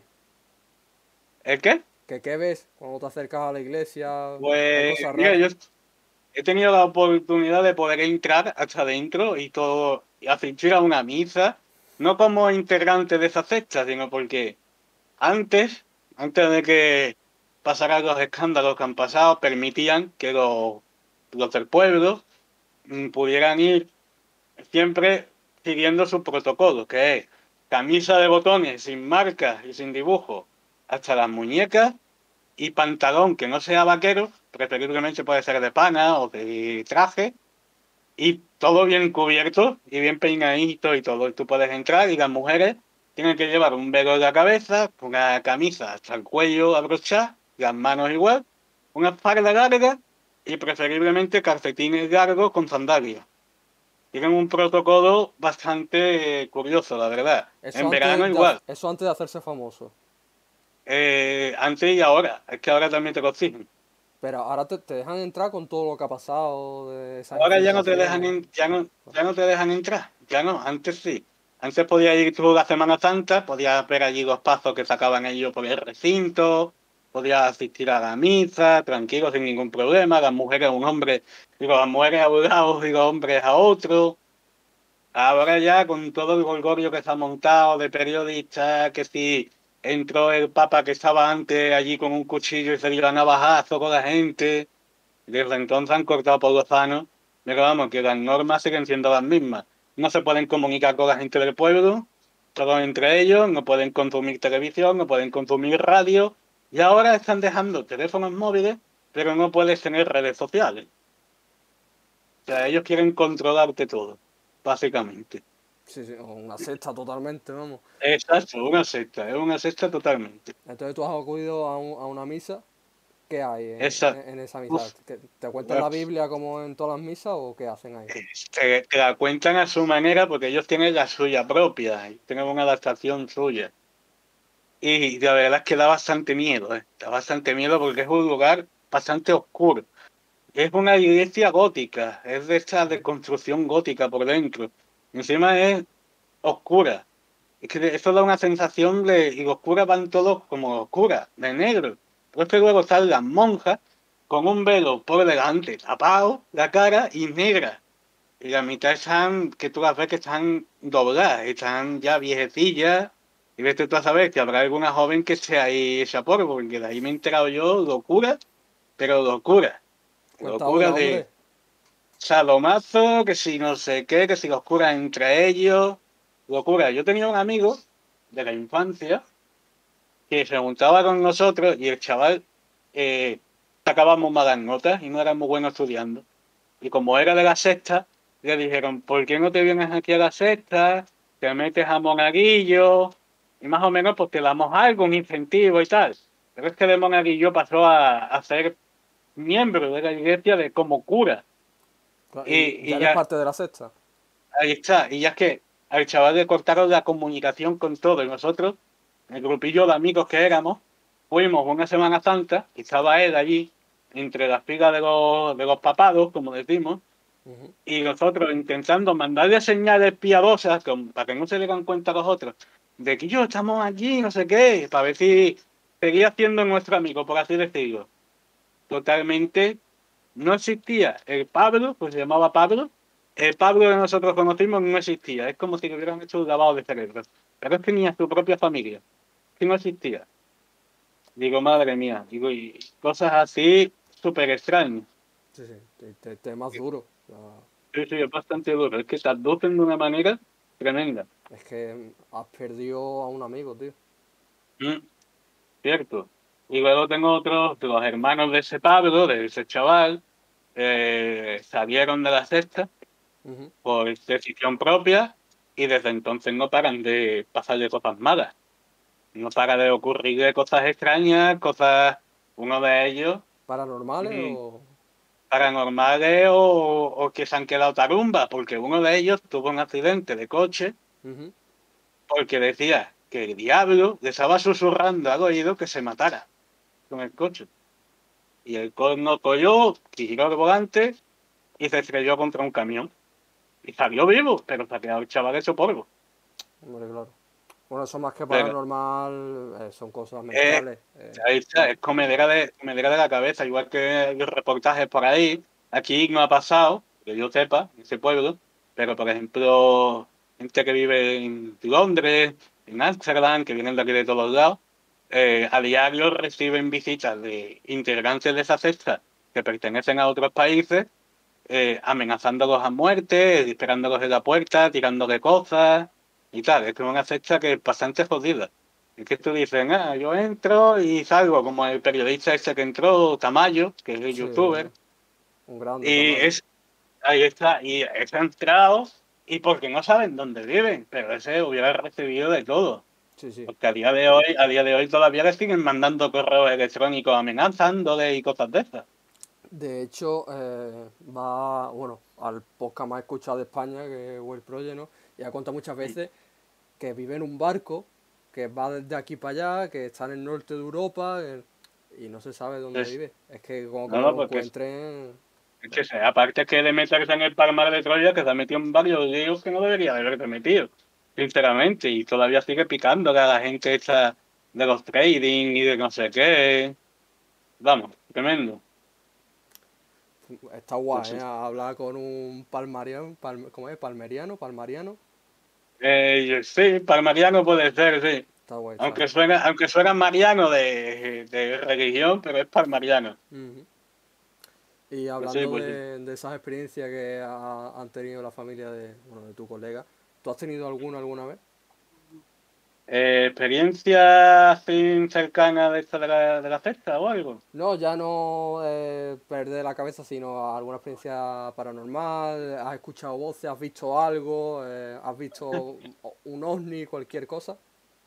Yo tengo una cosa que la verdad no sé cómo llamarlo, si experiencia paranormal o no, pero eh, mi madre, eh, cuando estuvo mala de, de cáncer, tenía un cencerro, que es una campana de esa de se le pone a las vacas y todo eso. Y yo pasaba por las noches, y yo en aquella época no estudiaba ni trabajaba, nada, yo solo me dedicaba pues a hacer el indio en la calle y a jugar al videojuego. Y cuando yo jugaba en aquella época al videojuego hasta las tantas de la madrugada, mi madre era una de las personas que no le gustaba que alguien estuviera despierto a las tantas de la madrugada, aunque estuvieras haciendo lo que sea. Ujú. Pues ella me tocaba el cencerro, ¿sabes? Y para que para no levantarse de la cama ni nada, me tocaba el cencerro. Yo ya sabía que eso era una alerta. Yo sabía que eso era que tenía que apagar la consola y irme a mi cama a dormir o a estar allí hasta que me durmiera. Vale. Pues yo cogí y me iba. Pues cuando falleció mi madre, al poco tiempo, a los, a los tres años o cosas así, de fallecer mi madre, yo tenía mi novia aquí, en mi casa y tal. Y yo nunca me he acostado, estando mi novia y tal, que es raro, nunca me he acostado tan tarde, de las cuatro a las cinco. A las dos y media, a las tres ya estaba acostado y ella igual, conmigo. Pues un día nos excedimos a las cinco de la mañana, más o menos. Y de repente, que estamos aquí, que estábamos, me acuerdo que estábamos jugando a los 5-4, aquí con el ordenador y todo, todo motivado. De repente escucho, y ella, que también lo escuchó, porque es que yo la vi a ella y se quedó, estaba blanca, estaba más blanca que yo. Y escuché el cencerro, tío. Ella también lo escuchó. Y ella también lo escuchó. Escuchamos el cencerro, cogí. Y yo lo tenía en mi mesita de noche, porque digo, hostia, es un recuerdo de mi madre y tal, lo voy a tener en mi mesita de noche, que no me importa. Y cuando escuché el cencerro, yo corrí hacia el cencerro, abrí el cajón, el cencerro estaba en el mismo sitio donde yo lo había dejado. La, la misma forma donde yo lo había dejado, pero misteriosamente esta noche sonó. Bueno, pues, semanas más tarde, estaban aquí mis amigos de noche, fumando cachimba, estaban mis novias y tal. Y empezamos a hacer también mucho ruido, y era las cuatro y media, las cinco, también la misma hora. Ujú. Pero yo, desde que sonó el cencerro, yo tenía una cajita de madera, la típica cajita de madera de los puros, grandecita, y al cencerro, donde la parte del péndulo, donde suena, le coloqué un cajón. Digo yo, por accidente, cualquier cosa, un menú de cajón, esto ya no suena. Pues, estando aquí formando el gorgorio, de repente todos, pero todos, escuchamos. Mira, yo miré a mi novia, mi novia me miraba a mí, mis colegas no sabían de dónde había venido el ruido. Y le dije, corre. Mira, cuando dije corre, es que ellos se pensaban que venía algo, pero se fueron corriendo. Es que dejaron aquí la cachimba, lo dejaron todo. Al día siguiente ella venía y me dice, ¿y yo qué pasa? Digo, no, mira, le conté la historia y se quedaron blancos. Pero, tío, este encerro sonó. Digo, me cago en la hostia, tío, que le he puesto un calcetín. Tremendo. ¿Crees que tiene Tremendo. una explicación lógica? No la, no la encuentro, no encuentro explicación lógica. Igual que hay noches que nos pasábamos aquí contando historias de miedo y de repente las cobas se caían al suelo o escuchábamos la puerta hacer "Mm". cosas raras, inexplicables. Digo, yo tengo, yo creo que en mi casa no se puede hablar a altas horas de la noche de cosas de miedo, ni tampoco se puede estar tan tarde eh, aquí haciendo, haciendo ruido, por así decirlo, en silencio y sin molestar, vale. Digo, no sé, yo a lo mejor sigue por aquí eh, el espíritu de mi madre o algo así, vigilando la casa o lo que fuera, vigilándome. Y cualquier cosa que le moleste, ¡pum! el cencerro. Ya no ha vuelto a sonar. Porque es que el cencerro, desde aquel día que lo metí en la caja, al día siguiente cogí y lo tiré por ahí. Lo enterré por ahí, digo, a tomar por el culo ese enterro, ya no lo tocan más. ¿Tú crees en estas cosas, en espíritu, eh, en, en esas fuerzas? Yo creo que hay, que hay algo. Más allá de esta vida hay algo. Pero no sé cómo llamarlo. Llámalo Dios como tú quieras, pero algo hay. Algo hay. Nosotros no venimos aquí ni nacimos por creación divina. No, a ver, a ver, por creación divina, obvio. Porque algo te tuvo que formar. Pero no es Dios, ni nada. Yo creo que es algo más. Llámalo como quieras. Me gusta que opines esto. Yo soy todo lo contrario, ¿eh? Yo, yo no creo en nada. No... Yo creo que, por ejemplo, la historia que me has contado, una respuesta lógica tiene que haber. Tú eres más por parte de la ciencia, entonces. Tienes que buscarle la lógica a algo. Sí. Yo es que creo mucho en la ciencia. eh, Religiosamente soy agnóstico. O sea, respeto todas las re- las religiones, pero no practico ninguna. El- si uno dice que es eso, pues eso, ¿vale? O sea, yo, yo opino lo que opina la ciencia, tío. Y no sé, o sea, mm, la historia que me has contado de- del cencerro y de tu madre, que en paz descanse. Eso descoloca, es Sí. que descoloca bastante. Pero bueno, mm, o sea, puede, no sé, vives solo, tiene- o sea, vives en un, en un piso adosado, en un, en un piso de Eh, bloque. una- vivo en una casa de dos plantas, la planta de abajo y la planta de arriba con mi hermano actualmente. Y eh, por ahora no ha pasado nada extraño. Así que a lo mejor eh, en mi vida quizás sí, por ejemplo, de estar, porque yo tengo la enfermedad de, de Crohn y a cada instante estoy que si tratamiento, que si ingresos y tal. Y he estado dos veces que ni el médico que me lleva ni el digestivo y los que me llevaron en aquel momento te explicaron cómo pasé de estar tan grave que decían que me iba a morir, que me, que me iban a meter en la UCI, Ujú. de estar grave al día siguiente hacerme una analítica y estar todo estable. Pero así dos veces, dos veces, y no se lo explican. Digo yo, no sé, yo no le recé a nadie, yo lo único que dije, y fue para mí dentro, digo, si tenéis que llevarme ya quien sea, que me lleve ya. Y, es, y al día siguiente es como que todo se pasó, todo pasó. Y cuando ingreso estando mejor grave, lo que sea, lo mismo. O me pongo delante del espejo del hospital y digo, si tenéis que llevarme, llevarme ya, pero no me hagáis esto. Al día siguiente se va formalizando la cosa, se va normalizando todo y tal. O sea que algo hay. Llamado ente, llamado Dios, llamado como quieras, pero algo hay. Una fuerza sobrenatural, algo tiene que haber. O mismo somos nosotros, porque Sí. claro, dice que Dios es cada uno, Dios es uno mismo. Lo mismo en nuestro cerebro, que activa un mecanismo que nosotros no sabemos todavía controlar en la humanidad, que hace que nosotros mismos seamos capaces de superar nuestros propios problemas y nuestras propias metas. Yo, cre- yo creería más en esas cosas, porque el cerebro, en el momento que tú te das cuenta, te crea una ilusión como que te la transforma. Oh, y Saranzu que nos ha reideado con seis personas. Muchísimas gracias. Eh, gracias, Isaranzu. Muchas gracias. Eh, Pues sí, pues. Pues bueno, eh, para los que han entrado ahora, estamos hablando con Retro, seguro que lo conocéis, ya venís de Isa, seguro que lo conocéis. Y bueno, nos están contando cosas mm, brillantes. Mm. Está Eh, haciendo una charla amena, la verdad, está haciendo muy amena. Y seguimos con lo que me estás contando. Entonces tú eh, ha- has tenido experiencias cercanas a la muerte. Mm, Exacto. ¿Has visto Y una algo? de ellas, la segunda, la segunda de ellas me dio eh, 43 de fiebre Ujú. y tuve ataques de convulsiones y tal que me tuvieron que pinchar hasta la adrenalina y todo.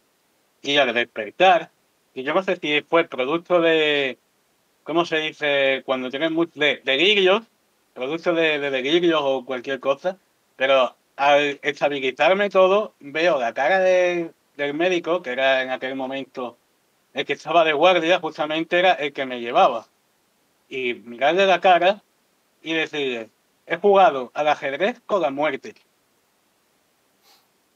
Y, y tal cual, tal cual. digo, y no sé si es que fue un, de, un algo mío, una imaginación mía o algo, pero yo me encontré delante, en ese momento, un tablero de ajedrez, una persona negra, yo la relacioné con la muerte, no puede ser otra cosa, Ujú. y yo moví la ficha, y en ese momento que yo moví la ficha, salí de, de las convulsiones, que yo estaba como desmayado o algo de eso, inconsciente, y desperté. Y me encontré al médico delante y digo, he jugado al ajedrez con la muerte, pero tal cual, así de frío. Y el médico se quedó mirándome y diciendo, ya está tarde. Pero no le echó cuenta la palabra, mi novio sí, mi novio me lo estuvo recordando todo el tiempo que duró la relación. Incluso me dijo, tienes que escribir un libro, y lo intenté, intenté escribir el libro, pero no pasaba más de la primera frase. Eh, tuve una experiencia tal, he jugado con el ajedrez, con- al ajedrez con la muerte, y punto. Ya no sabía cómo seguir relacionando ese libro. Digo, ¿qué hago? ¿Una autobiografía? ¿Y vuelvo hacia atrás? ¿O tiro hacia adelante? No sé, no sé. Yo, fue una cosa bastante extraña. Sí, es un caso muy interesante el tuyo. ¿eh? Yo, mm, a ver, eh, esto no lo sabe nadie, nunca lo he contado en público. Yo también he tenido experiencias cercanas a la muerte. Yo estaba en coma, yo, a mí me han mandado paros cardíacos. No voy a dar más de detalles porque a nadie le importa. Sí, Pero eh, yo, a ver, fue desde pequeño. Yo no recuerdo nada. O sea, nada, nada, nada. Yo como si hubiera estado dormido y desperté. Desperté un día y digo, hola mamá. Porque estaba ahí, mi madre estaba ahí en, en la habitación conmigo. Y ya está. O sea, yo es como si tuviera el tiempo que estuve en coma, como si me lo Sí. restaran de mi vida. No lo viví. Ahí está. Yo tengo, me- me- yo tengo menos tiempo de vida de- del que de, de verdad tengo. Porque Mm. no recuerdo nada de nada de nada de, de esa situación. Y, No, y sí, es fue curioso, porque a ti te ha pasado justo lo contrario, tú recuerdas. O sea, Sí, me llevé ese pequeño recuerdo, el pequeño susto. Yo creo que fue como un trauma de decir, hostia, que me estoy muriendo. Y muevo la ficha y me voy, jaque mate. Y me fui, ¿sabes? Y, y, y tal. La verdad que yo para estas cosas, eh, despertar de, por ejemplo, de anestesia o de... No, no he llegado a desmayarme nunca de decir, uh, me desmayo por bajada de tensión o cualquier cosa. Pero mis despertares de anestesia son ane- anecdóticos. El último que tuve, que me acuerdo que fue por un caso de negligencia médica, por así decirlo, en una colonoscopia me perforaron una tripa y entonces me tuvieron que hacer una colostomía, que es la típica bolsa que se pone la barriga y por ahí sale las heces. Ujú. Pues bueno, en esta operación que he, leído millones de casos y todos los casos acaban en la UCI porque esa es una operación bastante invasiva, que no te puedes mover y tal. Y claro, eh, a mí me dijeron, "Mm, vas a acabar en la UCI, pero no porque te vayas a morir, sino porque la UCI también sirve para cuidados intensivos. Y tú necesitas cuidados intensivos por esto y esto y lo otro. Dice, depende de cómo te despiertes de la anestesia, te vas a un lado o te vas al otro. Te digo una cosa, yo me desperté de la anestesia y lo primero que hice fue, ¿qué hora es? Y me dice, el de, eh, la enfermera dice, "Eh, ¿estás bien? Y yo, sí, sí, ¿qué, ¿qué hora es? ¿Qué hora es? Y me dice, las seis de la tarde. Digo, tía, cuatro horas operándome. Y me dice la enfermera, dice, ¿estás consciente, no? Digo, que si estoy consciente, digo, ¿dónde está mi novia y mi hermana? Y está ahí afuera, digo, diga que entren. Pero así, tal cual, ¿sabes? Cuando llegan, y yo ahí, dice mi, no- mi novia que yo estaba con una sonrisa de oreja a oreja, y, la enfermera estaba flipando. Y me decía, eh, ¿no estás mareado? ¿No te sientes dolorido? Digo, me he fumado porros más grandes que esto. ¿Sabes? Yo me he fumado porros más grandes que esto. Digo, esto para mí no es nada. Pues coño, acabé la habitación, de vuelta a la habitación. El médico decía, es que a veces, para las pequeñas cosas eres muy malo, eres muy quejica. Para grandes cosas no sé cómo las afrontas, que es que de repente haces pum, se acaba todo. Y yo desperté, vamos, así, otras de mis operaciones de oído, por ejemplo, eh, desperté justo antes de que acabara la operación, nada, estaban ya recogiendo los bisturí y tal, sobresaltado, no me sentía la cabeza porque es normal, la anestesia, la había focalizado ahí, y arrancándome todos los diodos estos que te ponen, arrancándome esto y cagándome de la puta madre que parió al médico, a- al que me había Resumiendo, que tú, o sea, cuando estás en estado crítico, cuando te operan, si- sientes las cosas. O sea, estás estable, Exactamente, estás al despertar, al despertar es como decir, ¿qué me habéis hecho? ¿Sabes? O, tía, que voy a seguir adelante, vámonos, Y adelante. a ti cuando te tienen que operar, tienes que ir al dentista, ¿no te da miedo, tío? Por lo que vayas a sentir.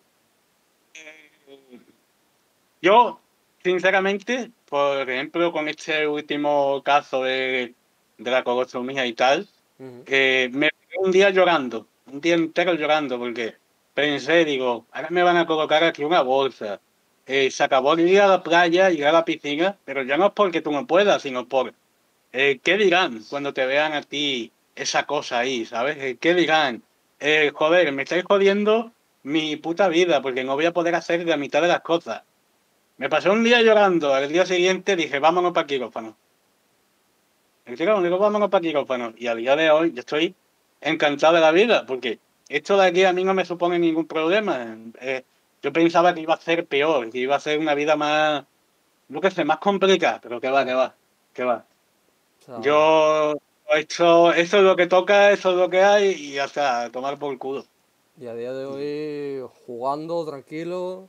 Jugando y si trabajando y si tengo que hacer deporte con cuidado, claro. No puedes hacer deporte de contacto físico, por ejemplo, el fútbol, baloncesto y tal, porque claro, un mal golpe ahí te puede causar cualquier cosa. Y, sin coger demasiado peso, porque también un esfuerzo, date cuenta que eso es una apertura en el, estómago, o sea, ahí en la barriga. Y eso, una mala fuerza o cualquier cosa, te puede quebrar, te puede hacer 20.000 cosas. Y a día de hoy, perfecto. Y decían también que me hace mucha gracia, me dice el directivo, cuando acabó la operación y todo, me dice, hay personas que, eh, por desgracia, por el tema este de la colostomía, no se les ha vuelto a levantar el miembro. Y le dije yo, pues yo te digo una cosa, yo desde que tengo la voz estoy más activo. Digo, a mí eso no me ha influido, la verdad. Dice, tío, eres, eres un mundo, dice, eres un mundo.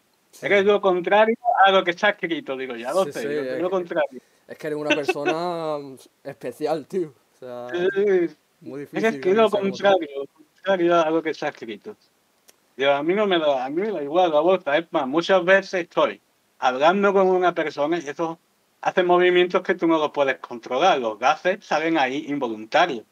Yo muchas veces, una persona que no me conoce, que no sabe que yo tengo ese problema, Ujú. estoy hablando con ella y de repente suena una flatulencia y me echa a reír.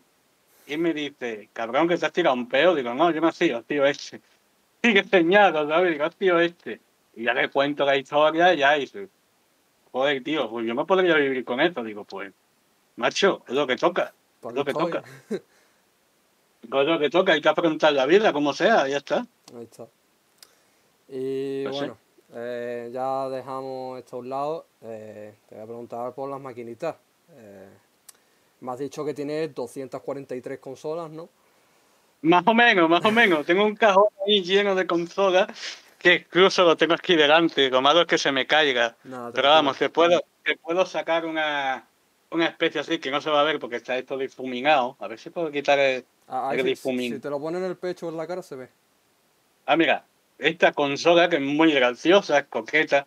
Esta me la hizo un colega, impresa en 3D, y lleva dentro una Raspberry de estas mini, de estas pequeñitas, de 8 bits. Y tiene varios juegos y tal, y es coqueta, la verdad. La he usado varias veces. Incluso tengo un infrarrojo aquí para cambiar el televisor y todo, con un dial, como los televisores antiguos. Sí, sí. quiere subir y bajar el volumen. Está curiosa. Y por destacar, pues te puedo destacar a lo mejor la que yo digo que es la joya de mi corona, que está por aquí. Por ejemplo, esta, que, que no sé si tiene pila.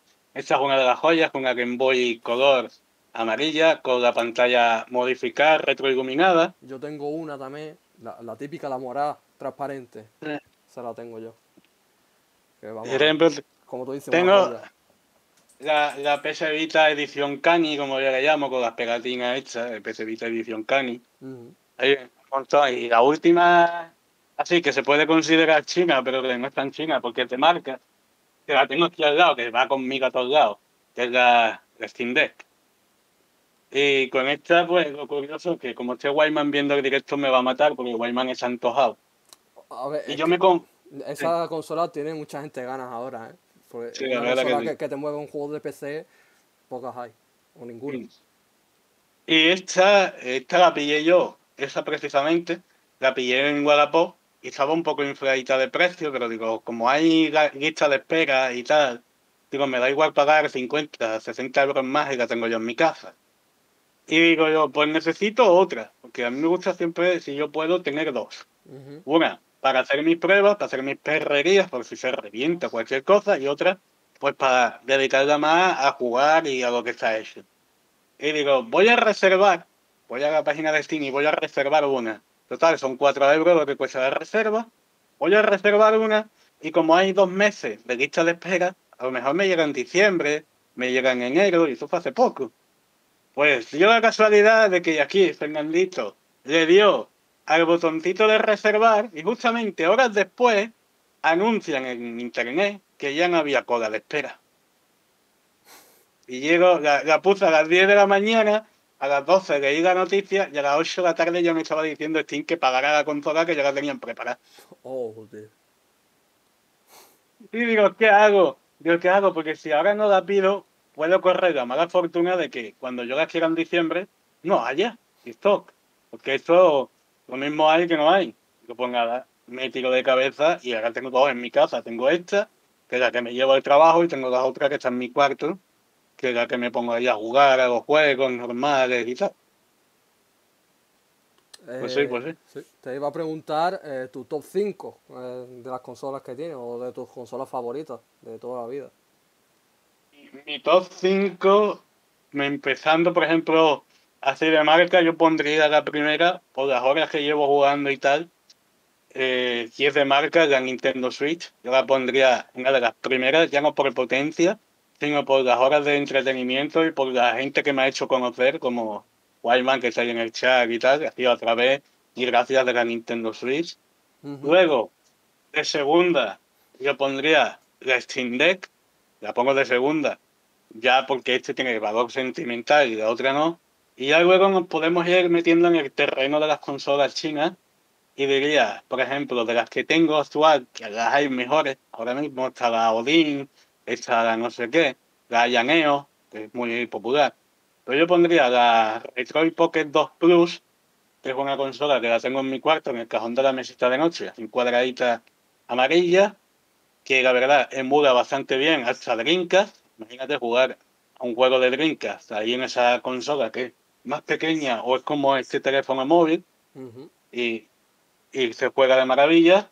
Luego está la RGB, la 10 Plus, que es una especie de Nintendo Switch, pero muchísimo más cómoda porque la Nintendo Switch es plana y esa por lo menos tiene para poder agarrarte como si fuera a lo mejor los mandos estos de los Joy-Con, así. Tiene esa moldura.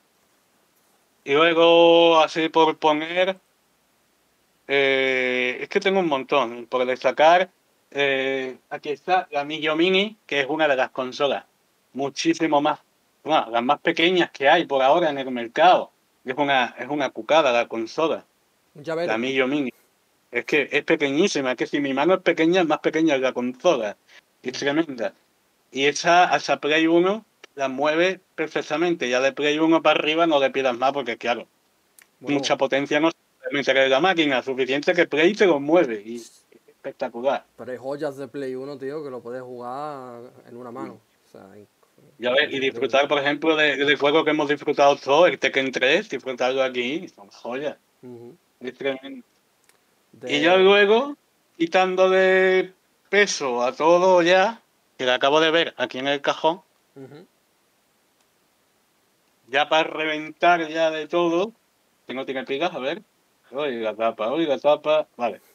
Sería esta. La La Game Boy ladrillo. La Game Boy ladrillo que tiene la pantalla retroiluminada. Y ese es un juego que está en proceso, lo está creando un amigo mío. Me manda el formato beta para que yo lo pruebe, lo grabo aquí en el cartucho con la flasheadora y a probarlo, que todavía no puedo decir lo que es porque me ha dicho que como lo diga me corta el cuello. ¿Tienes eh, para esa consola en concreto, tienes algo como lo, lo que inventaban antes de que se te hacía la pantalla en grande? ¿Tenías como un mando que se incrustaba? Complemen- Complementos de eso no tengo ninguno porque la verdad no, no le encuentro función, porque ahora esa pantalla, le pones una pantalla retroiluminada y la lupa, la luz y lo que fuera, eso ya no cobra sentido. Y Ujú. como no soy coleccionista como tal, a mí me gusta tener las cosas que o me llama la atención o yo durante mi infancia lo he tenido. Por ejemplo, Game Boy, en mi infancia he tenido Game Boy, Nintendo DS también. Entonces, voy recogiendo lo que ya he tenido y lo que ya conozco. Pero coleccionista de esto de los que hay, de gastarse todo el dinero en hacerse la colección completa de Mega Drive, eso no, a mí ese estilo no me gusta. Y, Y eso. he visto que todas las que hemos nombrado son portátiles. ¿Es por Sí, algo en eh, eh, eh, por, la, por la comodidad de poder llevártela en la mochila del trabajo o de vacaciones y tal. Hablamos de sistemas grandes, tengo la Xbox Series X, la Play 5, la Play 3, la Wii, la Wii U. Eso sí, más o menos, la Nintendo NES. Tengo por ahí una crónica, que era la de la tómbola, que no sé ni dónde está. Es que esto está, por ejemplo, Tiene un museo ahí. ¿no? Por ejemplo, la, la Nintendo NES, la original de toda la vida. Y, esto, esta fue traída de Galicia y la tenía mi ex suegra en el garaje, porque ellos tienen un garaje y tal, y era de una pareja suya, un portugués. Y la consola se quedó allí porque el portugués decía que estaba rota, que estaba estropeada, y era verdad. Luego cogí, digo, la voy a coger, tal, si la arreglo me la llevo, llévatela, Agnes. Yo ya me he peleado con él y no creo que vaya a volver por la consola. Y cuando tú encendías la consola, el pilotito este rojo parpadeaba. Parpadeaba, parpadeaba y no se encendía. Entonces yo vi un tutorial por internet y habría que destornillar la consola y en un chip cortarle las últimas patas que estaba sorda, cortársela y levantarle la pata. Y en ese momento ya la consola empezaba a andar. Digo, no me lo creo. Digo, mira, está rota, me, me la voy a jugar. La destornillé, le corté la última pata y de repente le di al botón y se quedó fijo. Digo, ahora de meterle un cartucho. Le metí el cartucho y empezó a funcionar. Digo, pues, te vienes a Sevilla con...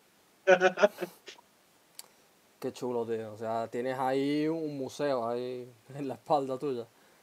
Sí, la verdad que sí, lo tengo difuminado porque tú sabes, aquí de picoteo de aquí, picoteo de allá y está todo desordenado, ¿sabes? Pero sí, sí, hay, hay material bueno, hay material bueno.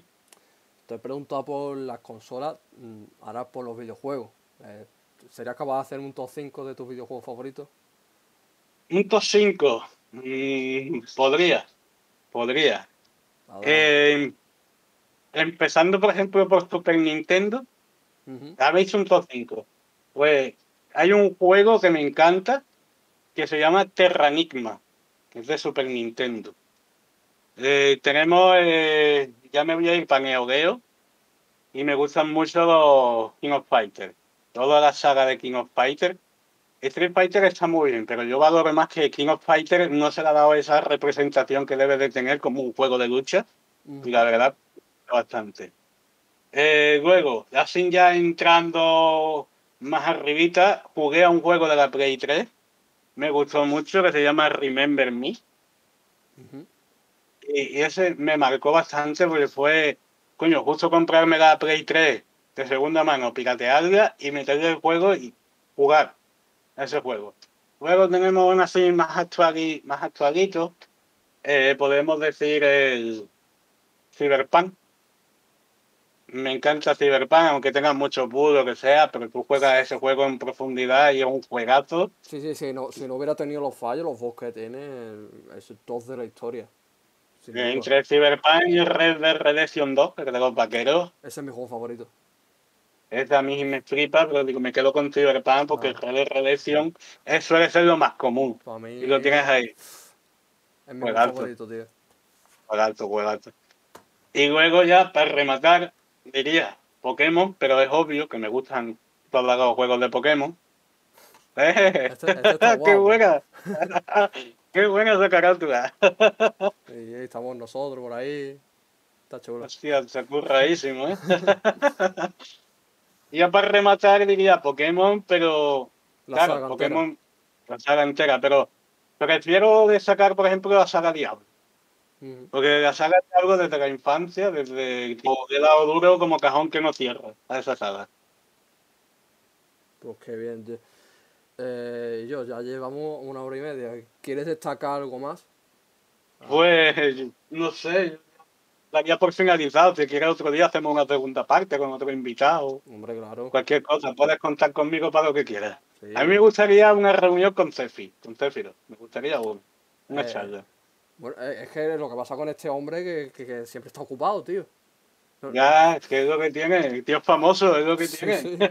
No le puedo decir yo, está grabando. No, es que tengo que hacer 50 juegos, 50 vídeos para mi canal un día. Anda ya, hombre. No, o sea, está siempre, está siempre ocupado. Y luego le pones un Twitter y te contesta al segundo. Ah, Sí, sí. Después lo pasaremos, a ver y viene. Guayman dice, nomina a alguien. ¿Y a quién voy a nominar yo, Guayman? Claro, nomina a alguien. Pues mira, eh, podemos nominar a Céfiro. Eh, o sea, por la coña. A, a ver, lo que pasa es que aquí lo tienen más visto ya. que ¿no? Pues si no, si mira, él se quiere venir, pero vamos, nomina a otra persona. se me ocurre, por ejemplo, Jonah. Jonah es creador de... No, creador no, diseñador, este de RTH. Que es de ahí también de huevo. También ha pasado ¿Jonah? por aquí. También ha pasado por ahí. Vaya, Guayman, ¿quieres volver? es que no sé a quién voy a nominar. Yo conozco muy poquilla gente. Muy poquilla. Aunque no sea del recre, a, alguien que tú digas, tío, tienes que venir aquí. Hostia, pues...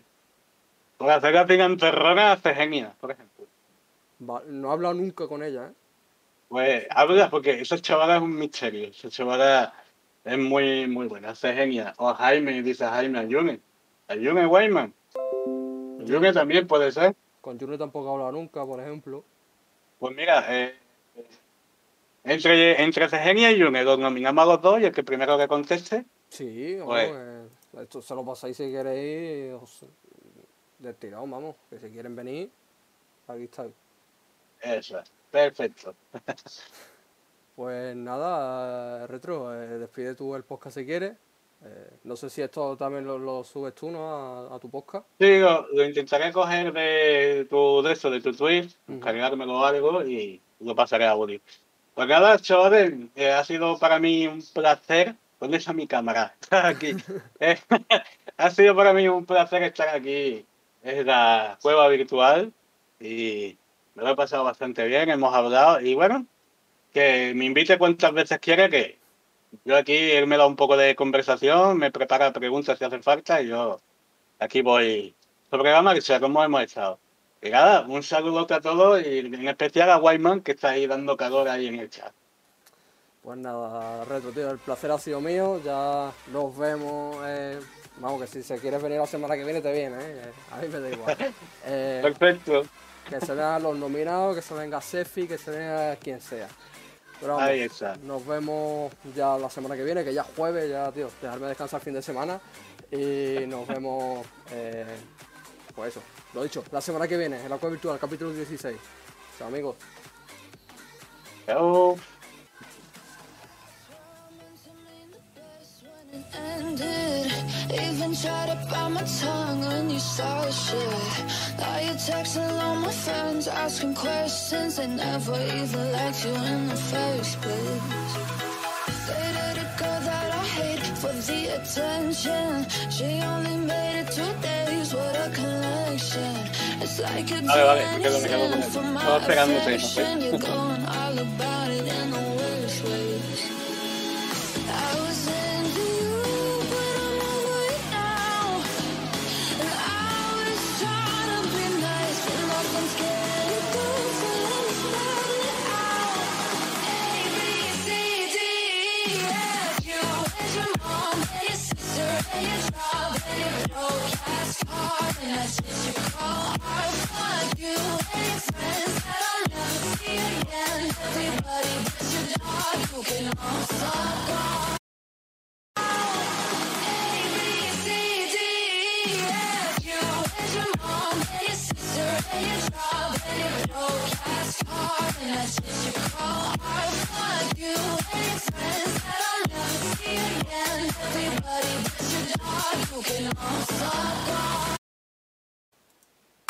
Por la mañana.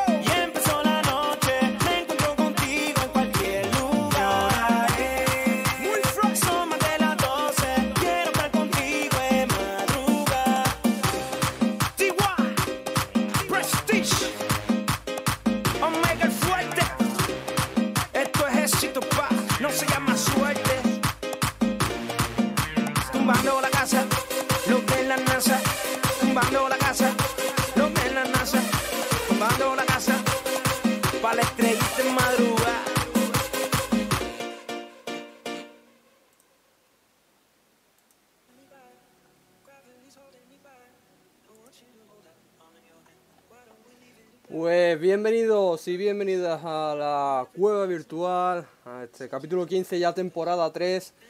Y bueno, hoy se podría decir que es la retro cueva virtual porque tenemos aquí a un invitado especial. Tenemos aquí hoy presentando a Retro, bienvenido, ¿qué tal? Buenas noches, bienvenido. gracias por invitarme aquí a tu pequeño rinconcito, a esta cueva que se parece un montón a la mía, la verdad. Sí, lo he dicho, hoy parece un poco especial, ¿no? Es la retro cueva virtual, ¿no? Ahí está, es buen nombre, la verdad.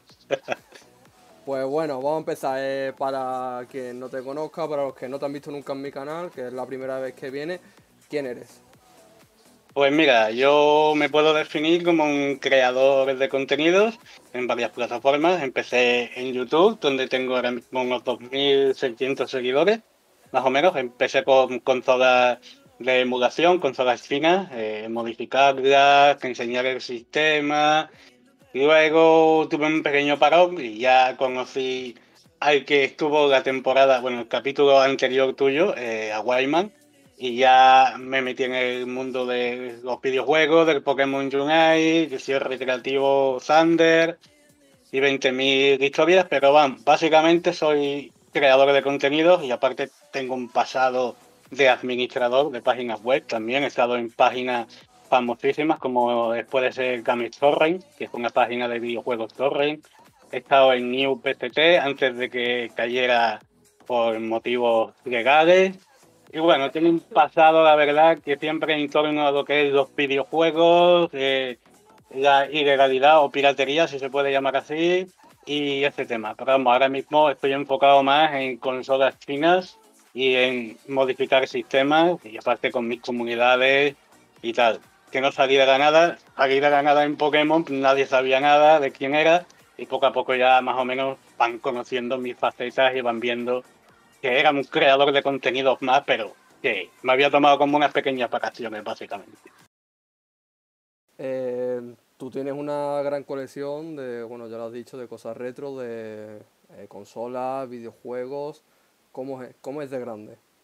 Pues a lo sumo en cantidad de dinero te puedo decir unos 2.500 euros y en consolas se puede decir cerca de unas 40, 45 consolas. de todo tipo. Lo peculiar de las consolas chinas es que aunque tú te compres una, por ejemplo, una Ambernic RG350 y sale un modelo que cambia la letra del final, RG350M, es lo mismo, pero con pequeñas variaciones. Es como nos tiene acostumbrado Nintendo, que te saca la Nintendo Lite, la Nintendo Switch y tal, pero son todas lo mismo, básicamente. Sí, sí, Nintendo ya, bueno, tú lo sabes que es un sacadero de dinero, pero por todos lados, porque tú lo has dicho, son, la- son la misma consola. Sí, sí, básicamente. Son las mismas, pero con pequeñas mejoras que apenas se notan, la verdad. Pues bueno, eh, eh, tienes esa, por así decirlo, profesión, eres coleccionista y bueno, me has dicho que conociste a Sergio, a Wyman y eh, entraste al competitivo de Pokémon, fichaste por los eSports, al Recreativo Thunder. ¿Qué recuerdas de esa época? Porque ya creo que no estás, ¿no? Exactamente, ya cuando se fue el equipo y yo ya quedaba ahí como último hombre, que era en la lista, pero me acuerdo de los principios cuando fui jugador y la verdad todo fue muy, muy bonito. Nunca me esperaba que fuera a participar en un equipo o un club de eSport y más siendo jugador, dando ahí la talla a diario y, y aprendiendo cada día más y compitiendo con, con ellos. Y a Wyman, a Sergio, lo conocí a través de otro creador de contenido, que ya no está tampoco en la plataforma, se tomó también un pequeño break, que Cruz. Él me vio jugar y me dijo, mira, conozco a unos chavales, y en, aquella, en aquellos momentos estaba Ivanet, que era nuestro coach último en el recreativo, estaba Isaranzu, estaba Wyman y estaba otro chaval que desapareció, no quiso saber nada. Y claro, el chaval este que hacía directos, el streamer, me vio que yo tenía madera de jugar bien. Y me dijo, mira, que yo estoy haciendo una liga, por aquel entonces tenía una liga montada con sus seguidores y tal. Y conozco a unas personas y le hace falta un jugador y tal. Me puse a jugar con ellos, ellos me vieron también que yo tenía soltura, me dieron el visto bueno, hice mucha amistad con Wyman, con Sergio, y me metió, me dijo, mira, que tengo un proyecto, me han nombrado manager y tal. Me contó también la historia de, de su abuelo, que eso ya me motivó a mí. A ver, que él es re- que es recreativista también por parte de, de su abuelo y tal, por la infancia. Y digo, mira, pues me he volcado contigo y pa'lante, pa'lante que fuimos y hasta donde hemos llegado siendo uno de los mejores equipos de España, la verdad, en Pokémon Unite, hay que decirlo. El mejor de España. Yo creo que sí, ah, Eso porque ahora mismo, sí, sí. no, me lo dices tú y lo puedo confirmar yo, porque ahora mismo el panorama español está francamente por los suelos. No hay ningún equipo que destaque. Pues te contó Sergio esa historia con su abuelo y para ti, bueno, tú eres de Sevilla, que no lo has dicho, Sí. que, Sí, sí. que ha sido formar parte del recreativo de Huelva de, los eSports. Pues, a ver, mm, a mí como experiencia me ha gustado bastante.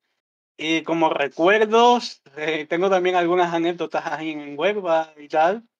También, y familia, que también tengo familia en Matalascañas. Y la verdad, he estado muy cómodo, tanto con el CEO como todos los integrantes de- del club.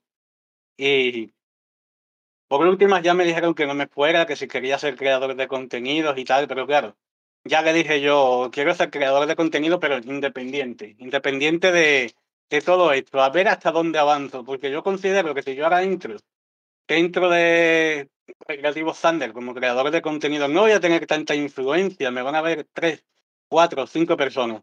Yo prefiero recoger mi propia cosecha y ahora decir, te la siembro aquí si quieres, te la comparto, pero no voy a entrar siendo un don nadie y voy a seguir siendo un don nadie, porque seamos realistas, mm, los creadores de Recreativo Thunder cuando abren directos, audiencia no tienen mucha, que digamos, eh, muy poquita.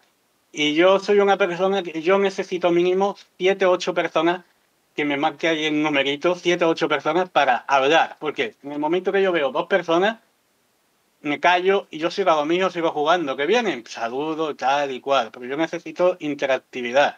Porque si no es que no, no sale, no sale de mí. No, no soy capaz de hablar una cámara solo y decir, no sé, mi conciencia es como que activa el chip y dice, ¿qué estás haciendo? Estás hablando solo, ¿sabes? Y en verdad es lo que te recomiendan, que tú hables solo cuando estás en tu directo, porque nunca se sabe cuándo va a entrar una persona a, ver- a verte. Lo mismo entra, te ve callado y hace fum y se va. Ese tío no habla y se va. Claro. Pero no necesito un pequeño empuje. Y es lo que comenté. Digo, mira, por ahora yo tenía proyectos y tal, se lo comenté a tanto a John, que es el manager de los creadores de contenido, como a Chaparro, que es el CEO. Le dije, mira, yo si quieres hago entrevistas, conozco varios escritores que hacen libros de videojuegos retro, tengo también contacto con una persona que es socio de, de Retro Sevilla, que hace eventos de maquinitas arcade, exposiciones y tal. Podemos hacer algo grande, pero claro, yo no veía tampoco mucha, como decir, muchos ánimos, ¿sabes? Venga, sí, vamos, tal. Y si a mí no me dice, me das ánimo, me dice, me parece buena idea, habla con tal. No sé, no me inspiraba a mí mucho tampoco por ese tema.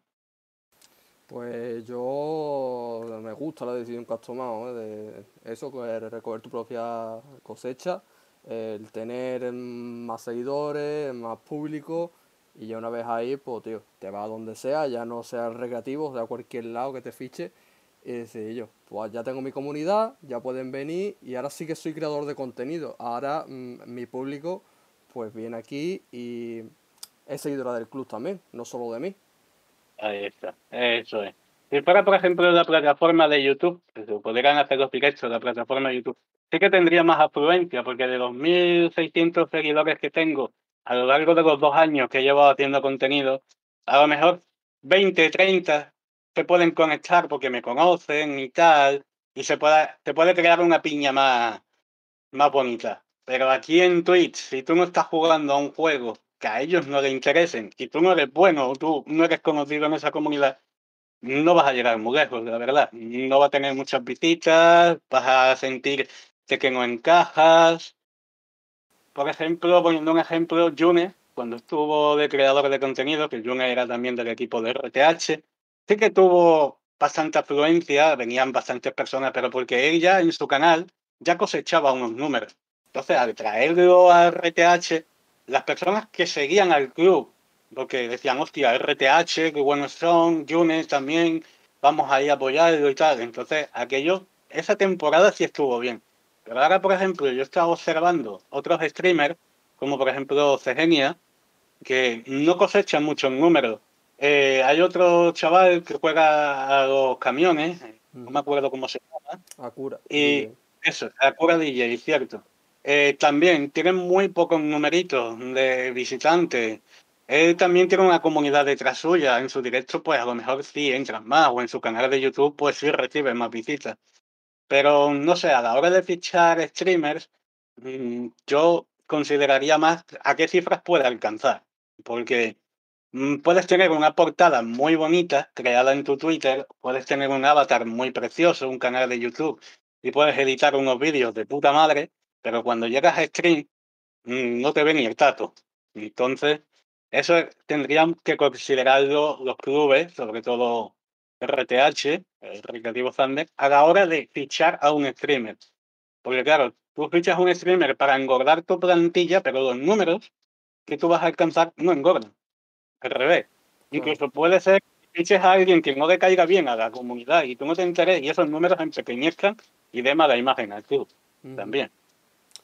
Sí, yo es que creo que el, Recre, por ejemplo, le da mucha oportunidad a streamers que no tienen número, le da mucha prioridad a los que son de Huelva, por ejemplo, a Curas de Huelva, eh, Sergio era de Huelva, mm, todos los que ha fichado eh, tenían esa prioridad eh, de ser pequeños, que tienen una proyección, pero que bueno, al final en Twitch es muy difícil crecer y que traigan gente poquito a poco, pero claro, es muy difícil. Y además en un club que no es tu canal propio, que es en el del club, peor todavía, Sí. porque tienes tu nombre ahí en el título, pero no es tu canal.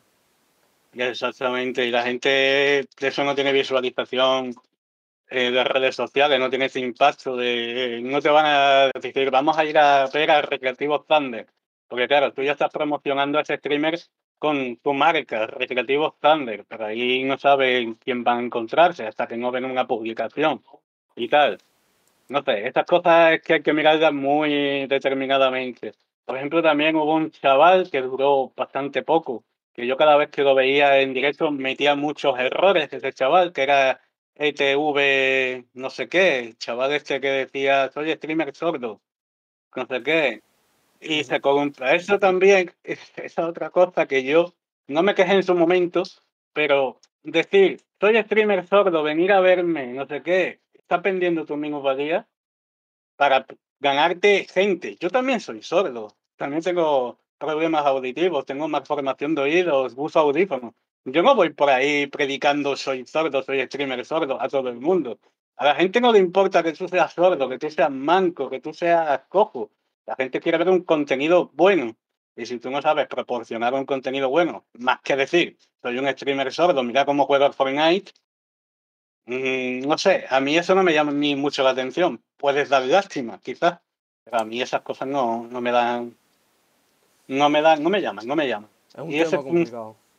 Sí, es bastante complicado, la verdad. Y aparte, mm, los directos que yo vi sobre él, eh, o tenía mal configurado el OBS porque o se le iba el audio, o se le paraba la capturadora, 20.000 cosas. Y al final, pues, fue efímero. Un fichaje también un poco efímero dentro de lo que fue RTH. Sí, lo que decíamos de las visualizaciones en cuanto al club, eso no solo pasa en el Recro, se pasa en todos los clubes. Incluso Exacto. el, mm, con más fa- el más famoso de España ahora mismo, el, el que está en auge ahora mismo, que es COI, eh, el equipo de Gerard Piqué, que se acaba de retirar hace unos minutos. Sí, lo he Eh, visto, lo he visto. Mm, tío, eh, el otro día hizo Ibai directo desde el canal de Koi y no veo ni la mitad de que ven a Ibai en su canal. Claro. Y es el streamer más famoso del mundo, ¿sabes? Que, que ya no es por la persona, es que o mucha gente no conoce el canal o dicen no va a hacer lo que hace en su canal y no me interesa. Es muy complicado, tío. eh, eso de... sí, la verdad es que es muy complicado. Cuando ya tienes también tu peñita que te sigue y tal, irte a otro canal o abrir otro canal y decir, seguidme, la mitad de la gente se va a quedar donde te conoció o donde están acostumbrados a ir. No, no te van a seguir por mucho que tú les tires dinero a ellos. Es muy complicado, la verdad. Y si es un contenido que de COI, que a lo mejor a la gente no le interesa, que lo que le interesa es ver a Ibai jugando a Pokémon o jugando a Minecraft o jugando a cualquier cosa, para ir a donde Ibai jugando. Es, es así. Sí, pero bueno, eh, vamos a dejar este tema por zanjado porque eh, ya lo de- Sí. es complicado. Eh, Mm. Volviendo a lo que has contado, eh, que has tenido bastantes anécdotas con el recreativo, ¿hay alguna Mm. que te haya marcado con ellos? Eh, ¿Alguno que me haya marcado con ellos? Pues a ver, em, hay, hay una anécdota, bueno, son cosas que pasaban en el club que sí que la verdad es que me han marcado. Porque cuando yo ya no era jugador, por así decirlo, me, me dijeron, analista sexto hombre. A ver, sexto hombre a veces juega, otras veces no. Y entrena. Pero es que ahí sale banquillo. Pero yo era un jugador de banquillo que nunca entrenó estando en el banquillo y que a lo mejor faltaba cualquiera que faltase y decía retro, sal. Y retro tenía que salir sin haber entrenado, sin haber, sin conocer cómo jugaban a lo mejor en aquel momento. Nada más que viendo partidas rápidas que se grababan las partidas, los entrenamientos, viendo las partidas como un desesperado porque me lo decían una hora antes o media hora antes de empezar todo lo que era el torneo, viendo la partida como desesperado, intentando aprender cómo se movían o qué personaje se llevaba en aquel momento. Y el último partido que hice, el último torneo que hicimos, que fue un partido de, de la liga, que nos tocó contra unos portugueses, eh, me dijeron, tienes que jugar a Zurmaril. Zurmaril, el Pokémon este que parece un huevo de Pascua azul, y Ujú. yo no lo había jugado en la vida, yo lo tenía comprado porque todos los Pokémon que sale, si me lo puedo comprar con las monedas del juego, me los compro. Y yo no lo había jugado en la vida. Me eché tres partidas solo antes de que empezara la liga y cuando fue la liga salí enchufado. Es que todos me felicitaron por el, hasta el que había faltado, que lo llevaba de, llevaba de escándalo, ese Pokémon, hasta el que había faltado me dijeron, ¿en serio no lo has jugado nunca? Digo, no. Digo, yo salgo enchufado, me dice, cógeme un Pikachu, cógeme lo que sea, juego tres partidas y salgo enchufado y a por todas, y a por todas. Y- la, mentalidad es muy importante en cualquier Mm. deporte. Bueno, estos son deportes electrónicos, pero es lo mismo. Exactamente. Y así la anécdota de esa. Luego, pues, nuestras locuras de estar jugando juntos para de entrenamiento, compartir las normales con los integrantes del club. Al Wayman le pusimos eh, voces, porque Wildman cuando escucha a alguien que está jugando de tu móvil hablando, el Wildman no sé cómo lo hace, que se meterá a lo mejor en voz también, y sería pegar voces con el otro. Si el otro dice y yo, el Wildman le contesta y le pega voces. ¿Sabes? Que Wildman no se corta para nada. Y Dice en el chat eh, que hay una anécdota con mil mujeres. ¿Eso qué es?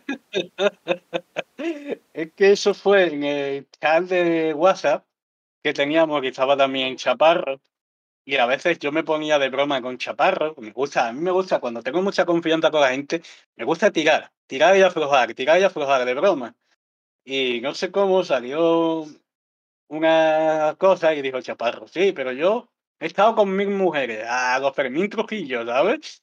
Y esa anécdota, esa anécdota ya es que, uff, ya se nos quedó guardada. No son cosas que han pasado dentro del club, de charlas y todo eso, colegueo más que nada. Entonces Chaparro está con mil mujeres. Eso dice él, que estado con mil mujeres y, y- y, oye, de joya, ¿eh? De escándalo, no sé yo, en, en su juventud. Yo le dije, Chaparro, en tu juventud, vamos, como llegas a estar igual de calvo que ahora, no creo, ¿eh? Vamos a ver, ah, ya te digo, en Huelva ah, esto es muy pequeño, todo el mundo se conoce, así que me lo puedo creer. Vete tú a saber, a lo mejor, quizás, es verdad, no sé.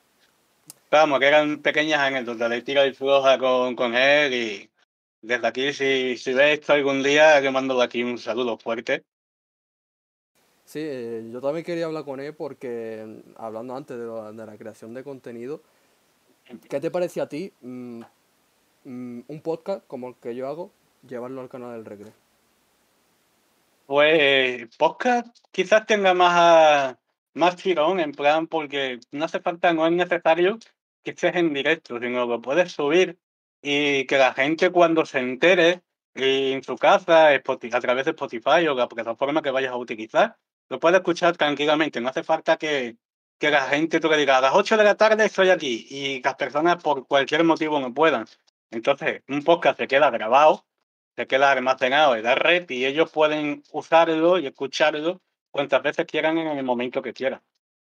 Y yo la verdad lo, ve- lo veo bien. El tema podcast, si tú lo quieres grabar tal, haciendo un directo como este ahora mismo, pues lo puedes hacer y no pierdes nada porque aprovechas lo mismo que estás haciendo ahora, lo pasas a formato audio, lo subes a, a Spotify o la plataforma que vayas a utilizar y la gente ahí poquito a poco lo irá visualizando, lo irá escuchando. Yo Yo lo veo bien. Sí, yo lo veo muy interesante, eh, además, mm, hablando con gente del club que no se conoce, porque yo soy di- diseñador, por ejemplo, del club, mm, a los otros diseñadores no- se les conoce públicamente como los creadores de contenido. Estaría muy bien, mm, yo qué sé, hablar con, un, con otro diseñador, decirle, ¿y tú qué haces en el club? Eh, ¿Qué es ser diseñador gráfico en un club de eSport? Yo esas cosas las veo muy interesantes. O sea, ya no solo diseñador gráfico, creadores de contenido, yo creo que es lo más interesante. eh, a los managers, a cualquier cosa, ¿sabes? Cualquier eh, profesión dentro del club. Yo creo que estaría muy bien. Yo, por ejemplo, entrevisto a otro del club, o sea, somos dos del club en un podcast, en el canal del Recre. O sea, yo lo veré- vería muy interesante, tío. No sé lo que opinas. Pues sí, la, la- verdad que sí.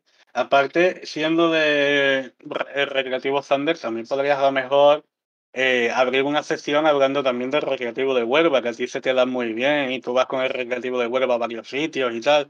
Aunque no sé si ya tendrás a lo mejor un espacio dedicado a ello. No, Pero- no, no. O sea, yo trabajo en sporthuelva.com, que Sí. eh, pero yo no escribo del Recre, solo escribo de- del Sporting de Huelva, que yo trabajo en el sector del fútbol femenino.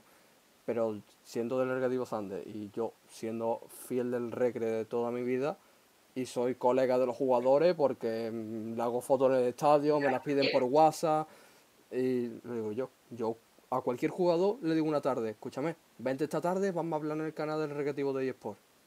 Y vienen, Ahí está. pero... Ahí está. Puedes hacer, puedes hacer un podcast mm, guionizado en varios, en- dentro de ese mismo podcast, varios capítulos. Puedes, por ejemplo, hoy entrevistamos a un creador de contenido de RSH, un jugador del Recreativo de Huelva y otro tema aparte. Y entonces, en 40, 30 minutos, que es lo que suele durar un podcast, intentar resumirlo. O puedes hacer podcast largos. Yo te digo 40-30 porque es lo estándar. Pero si haces un podcast de una hora y media, dos horas, bienvenido sea. Mientras la gente le interese y lo escuche, bienvenido sea. Yo mis podcasts siempre han sido de, de más de una hora. De Mm. dos a- a- es la media. Dos horas es la media que yo hago. Pero he hecho algunos de una hora y tío, eh, hablar con un jugador y hablar con un miembro del club y sacar algún tema, yo lo vería muy interesante, tío. No sé, eh, se lo plantearé porque yo creo que puede estar chulo. La verdad que sí. Y bueno, eh, Jay ha estado con mil mujeres. Tú tienes una anécdota. Eh, Yo tengo una anécdota. somos de aquí, yo- que soy de aquí de Huelva, ¿no? Eh, tú me has dicho que tienes familia, eh, mata las cañas. Tienes pasado en Huelva, ¿no? Me han contado. eh, Sí, tengo un pasado en Huelva un poco, un poco estrambólico, la verdad. A ver, nos tenemos que remontar a la época de cuando el Messenger funcionaba. El Messenger de Hotmail. vale, hace eh, 74 años. Ahí está, antes de Cristo, más o menos. Y, a ver, yo conocí a una chavala de allí de Huelva a través del chat terra.com o .es en aquellos tiempos, me la llevé al Messenger y estuve como un mes, dos meses hablando con ella, pero a piñón. A piñón, a hierro fijo. Hasta que ella, pues un buen día se enamoró. Se enamoró. Yo, yo también le iba tirando un poquito las migas de pan para que comiera. ¿Os habéis visto alguna vez o solo hablando?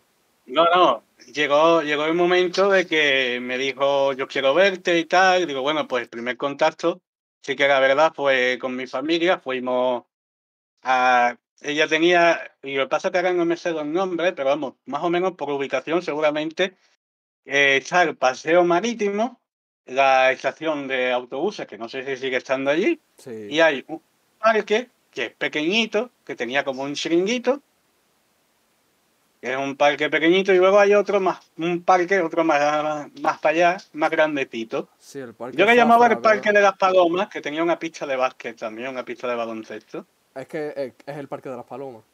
Vale, pues yo le llamaba el parque de las palomas porque es que había un huevo de palomas, la Se- verdad, había un se huevo. llama así, se llama así. Inclu- Vale, eh, pues. Mis padres me han contado de que había muchísimas más. O sea, eso era un zoológico, había hasta un mono. Madre mía. Pues allí la chavala esa, los padres, eh, tenían, tenían un chiringuito, un típico chiringuito de, del parque y tal, que no sé si seguirá. Yo me enteré que le metieron fuego poco después de la tragedia que te voy a contar. Y me echaron las culpas, amigos padres. Porque yo conocía gente en Huelva que la verdad no era trigo limpio. Entonces, claro, como yo me juntaba con los maleantes, tú también eres un maleante. Es como dime con quién te juntas y te diré quién eres. Pues bueno. Em, total, eh, yo fui a- con mis padres y tal, para que se conocieran. En principio fui en calidad de amigo, ¿sabes? Un amigo que he conocido por internet de Sevilla, que viene a verme y tal. Y an- Mientras mi- antes, eh, internet estaba empezando, ¿no? O sea, a conocer a Eh, alguien por sí, internet sí. era cuidado a ver si te va a asesinar. Sí, sí, no, sí, sí. Y ahí como sonara el teléfono, se desconectaba. Y, y claro, fuimos y tal. Mis padres conocieron a sus padres y yo conocía lo que a mí me interesaba. Y bueno, total, eh, hablando y tal, pues mira, seguía la cosa para adelante. Y dije, pues mira, yo estaba en el instituto con 17 años y he sido repetidor de dos cursos porque era más perro que nadie. Y bueno, eh, pasó de que dije, pues voy a ir a Huelva. Mi padre me va a llevar a la estación de autobuses de Sevilla, cojo el autobús y paro allí, justo vamos, al lado de tu parque, nada más que tienes que ir a recogerme y tal. Bueno, pues, ahí está, en Dama. Fui y me recogió, tal, bueno, la historia pasó bien, calidad de amigos. Yo me quedaba a dormir, a dormir en la casa de ella, estuve un fin de semana. En ese fin de semana pasó, pasó de todo, pasó de todo. Y es que, la verdad, es que yo he sido muy, muy malo, tío, he sido muy malo, la verdad. Eh, justamente en el otro parque que había, no el de las palomas, sino en el otro que está al otro lado de la estación de autobuses, que es un poco ese, que es un poco más larguito y tal. Pues ahí cuando podía nos escapábamos y había unos arbustos que, que no tapaban, que tapaban bastante y por el suelo no se veía nada, eran a ras de suelo. Te voy a decir una cosa, había no, hay. hay todavía los arbustos. Sí. Pues en esos, en esos arbustos, allí, allí perdió la virginidad la, la pobre chavala conmigo. Nos metimos detrás de los arbustos y ahora yo me di cuenta que allí estaba el tío regando. Cuando yo estaba en plena labor con la chavala, me cayó un torrencial de agua de la manguera. Mira, me puso de barro de agua. Bueno, pues total, fuimos a su casa. Yo por el camino, yo soy una persona y tengo bastante vello, Ujú. no bastante pelo. Imagínate a mí andar por toda Huelva hasta su casa que vivía, creo que era por las Colombinas o algo así. Esa chavala desde el parque hasta allí andando, sin camiseta, por toda la ciudad, enseñando todos los pelos de la espalda y todos los pelos del pecho. Además por todo el centro, ¿vale? Donde está todo rico. Ahí está. Por todo el centro que me veían los marroquíes que habían allí y me decían, tú tienes mucho pelo, tú tienes mucho pelo. Y yo los miraba y digo, ¿tú quieres? tremendo, tremendo. Tú tienes mucho pelo. Y además, Wyman, que está en el chat, justamente cuando estaba en el hospital, tú sabes que las camisas del hospital tienen ahí un cuello tremendo de pico Sí. y te sabe toda la, toda la, todo el bosque. Yo no sé si a Guayma le causó un trauma porque es que no me ha preguntado por qué tengo tanto pelo, pero vamos, que me vio. Bueno, pues llegamos a la casa y las fiestas continuaban en el sofá. Casi me pilla la hermana, tenía dos hermanas. Bueno, a la noche no se le ocurre otra cosa. Yo estaba, al final, la hermana, una hermana de ella se tuvo que ir a Valencia con el novio y tal, y me dejaron a mí un cuarto. Ya no dormí esa noche en el sofá, dormí en un cuarto. Para la chiquilla no se le ocurre otra cosa que levantarse a las 3 de la mañana e ir a la habitación donde yo estaba. Claro, ¿qué es lo que pasa? Que el padre estaba, hay un extraño en mi casa, el padre estaba con las antenas parabólicas captando todas las señales de la casa.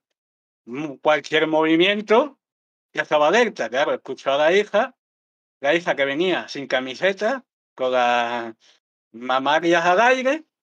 Claro, cuando entró en la puerta y vio el panorama, aunque yo no estuviera haciendo nada, hijo de pu, no sé qué, no sé cuánto, a las 3 de la mañana, y diciendo te voy a denunciar, no sé qué. Yo pensando, digo, yo tengo 17 años, ella tiene 15, digo, yo no sé qué vas a denunciar tú, pero el tío me echó de la casa, literal, ¿eh? Me echó y tuve que ya, bueno, el tío llamó a mi padre, a mi familia a las 3 de la mañana, imagínate. Mi padre tenía que coger el coche desde Sevilla hasta Huelva para recogerme a mí, porque que si no me quedaba en la calle, porque ese hombre se le cruzó el cable y todo porque, mm, más o menos, por así decir, nos pilló en fraganti, porque yo no estuviera haciendo nada. Yo estaba allí en papel de visualizador, estaba mirando qué coño estaba ocurriendo en ese momento. Digo yo, mm, que el cable se le ha cruzado, digo, no sé, las chiquillas serán ninfómanas o algo, porque a nadie se le ocurre presentarse en una habitación así, mi- y menos echando a los padres en cuerpo presente en la, habitación de al lado. Y, esa anécdota fue, vamos, que me tuvieron que recoger a las 4 de la mañana. Hay gente pato en Huelva, cada día eh, pasa cosas así. Ya te digo, por las noches cuando sale uno, mm, Huelva es... Es que ya te digo, se conoce todo el mundo, tío. Eh, eh, Huelva es muy chica y en cada esquina pasa algo. Lo que has dicho en, en el Parque Zafra, ahí cuando tú pasas por la noche, eso es la jungla, tío. Es- Ahí hay de igual, que estuviste, igual que estuviste tú, puedes pillar cada día a otra persona. Y además, eh, al lado de Zafra eh, está la zona por donde se sale en Huelva, que es el centro comercial Aqualón, que es donde están todas las discotecas, bueno, todas no, están casi todas las discotecas más famosas de Huelva. Y claro, Zafra está al lado. Tú cuando vas por el centro, vas por Dama, tienes que pasar por Zafra, sí o sí. Pues Claro. eh, Zafra es la jungla por la noche, cuando sales del Aqualón, termina de fiesta, que las discote- discotecas cierran la- a las 3 o a las 4, tienes que pasar de Zafra para ir a casa. Y allí Eso te encuentras es- de todo. Sí, sí.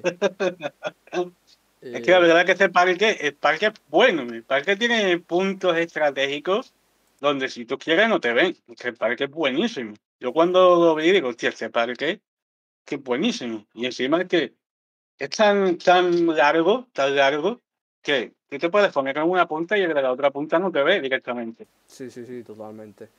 Y Es bastante bueno. Vamos, en- por ejemplo, en, en fin, fin de año, bueno, en Año Nuevo, eh, se hace un botellón en- allí en el puerto, entre la Cualón y Zafra, que es donde está el paseo marítimo, bueno, toda esa calle.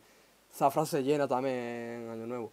Bueno, eh, no sé, 100.000 personas somos en Huelva, 50.000 están allí. Madre mía. Así que yo creo que ese parque ha visto de todo. Yo sí, claro, vamos, desde. Vamos, yo creo que sí. No, yo cuando vi estos arbustos así, digo, hostia, aquí esto crema, esto es cremita.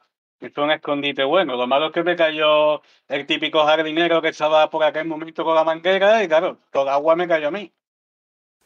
Ya, es que no me sorprende porque, claro, lo que te he contado es así. Eh, y con lo que te ha pasado con esa familia, pues bueno, gente así en todos lados también. La verdad que sí. Claro, después del problema y tal, por lo visto el chiringuito, que no sé si existirá todavía, salió ardiendo, echaron a mí las culpas y movidas. Yo lo primero que le dije a la chavala, que la verdad, en aquel momento era mi primera novia, y lo único que le dije fue, olvídame, olvídame, porque si tu padre es así de peligroso, o sea, está así de, de majara, por así decirlo, lo único que me va a ocasionar a lo largo de mi vida va a ser problemas. Digo, tú no me los vas a ocasionar. Es que la chavala también se le metió de la cabeza y estuvo en la estación de autobuses con la maleta hecha porque decía que se venía a Sevilla que la recogiera. Y el padre decía que es que yo le había comido la cabeza y la quería secuestrar. Y digo, ¿me? ¿Perdona? Si yo lo primero que le estoy diciendo por teléfono, porque en aquel momento no tenía teléfono móvil, y la llamaba a la cabina de teléfono. Y llamaba a su hijo y le decía, y yo soy el primero que le estoy diciendo a tu hija, que no venga, que no, que no voy a ir a recogerla, que no, que me momentito, se me pillada la, la huesca. Sí, se te ha quedado pillado. Sí, sigue contando, ¿vale? Eso, dice Wayman por ahí, el retro no le hace nada. ¿Verdad que no? Yo, yo soy muy bueno. Y yo se lo decía a la chavala, digo, que no, que no, que no vengas, que me olvides, que me olvides, que no, que no. Y, coño, justo hace cuatro o cinco años, no sé por qué, recordé el nombre, la busqué por el Facebook y le dije, hola, ¿te acuerdas de mí? Y me pegó un insta bloqueo me tiró. Digo, está, está dolida todavía, está dolida. A ver, Digo, está dolida todavía, ¿sabes? yo creo que es normal, ¿no? Por parte de Sí, los sí, la dos. verdad que sí. Es que también creo que fue su primer novio también. Las chavalas hacían un poco bullying también en el colegio. Entonces, el primero que aparecía por delante, que fui yo, y que dio un poquillo, de cariño, un poquillo de amistad y tal, como que se enganchó demasiado. Vamos, se enganchó tanto que decía que su familia era una mierda que se quería venir conmigo. Y que digo, bueno, tu familia es una mierda, pero tú no conoces la mía. Y si la mía es peor que la tuya. Es Claro. que- Al digo, no, no, que No se sabe. no, quédate ahí, quédate ahí. Porque, que vamos, estuvo llamando el padre y todo a, a mi casa diciendo, es que lo he denunciado, no sé qué. Estoy bueno, intentando vale. poner la cámara y no me deja. La, la verdad, acá has pillado con una buena pose. Sí, sí. No puede con tanta belleza. Ahora, ahora, ahora. Ahora, ahora ha vuelto. Recre. Joder, ese recre ahí. Vamos a ver. Y Yo estoy al revés, espérate. Ay, ay. Cosilla, cosilla de, del Cosa del directo, pero bueno, esto Ahí después está. no pasa nada. Bueno, se ha movido un poquito, pero. Ahí. Listo. Perdona. Eh, pues eso, que, que en Huelva hay de todo, tío. Que. Además, eh, esos típicos amores con 16, 17 años, amores de instituto, todo el mundo ha tenido uno y todo el mundo no quiere saber nada de él. Así Pues sí, pues sí. Y bueno, eh, que dice... Arreglarse el chaval que está perdido. A ver. Mm, un respeto. Eh, y bueno, ya has vuelto a Huelva después de, de esa anécdota. Estaba a puntito de volver a Huelva. Pero me he encontrado. Yo me estaba encariñando mucho con una chavala de allí recientemente y tenía planes de ir a verla, pero claro, yo no conocía, no conocía su situación actual, amorosa, ni nada. ella nunca me dijo que tenía novio ni nada, ¿sabes? Ella me dice, sí, vente, tal, no sé qué.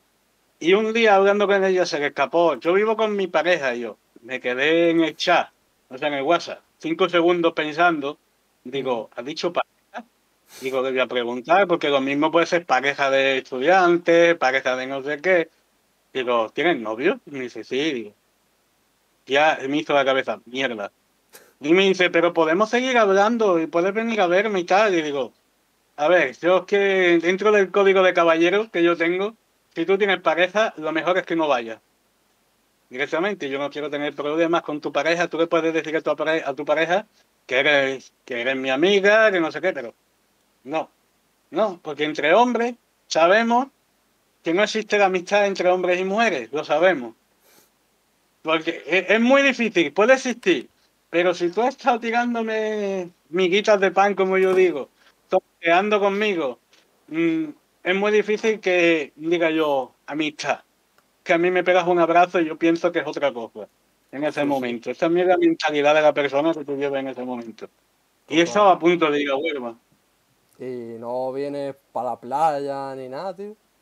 Es que la- no me gusta la playa, tío. Mira que tengo familia que me, que me puedo quedar en su casa perfectamente, pero es que no, no soy de playa, tío. No soy de playa ni de piscina. Yo es que el verano prefiero estar en La Huesca, el aire acondicionado. la Huesca es del Sevilla, ¿eh? Madre mía. No sé qué está pasando hoy. No, no, sí. O sea, acá me ha casado y volando por todos lados. Se cae y todo, ¿ah? Bueno, eh, entonces no te gusta la playa, ¿no? Eh, No te gustan las gambas, el jamón. No, eso sí, eso sí, Ah, cojones. Para eso Eso sí no. vendría, ¿no? Hombre, a comerme unos buenos langostinos de estos de Huelva.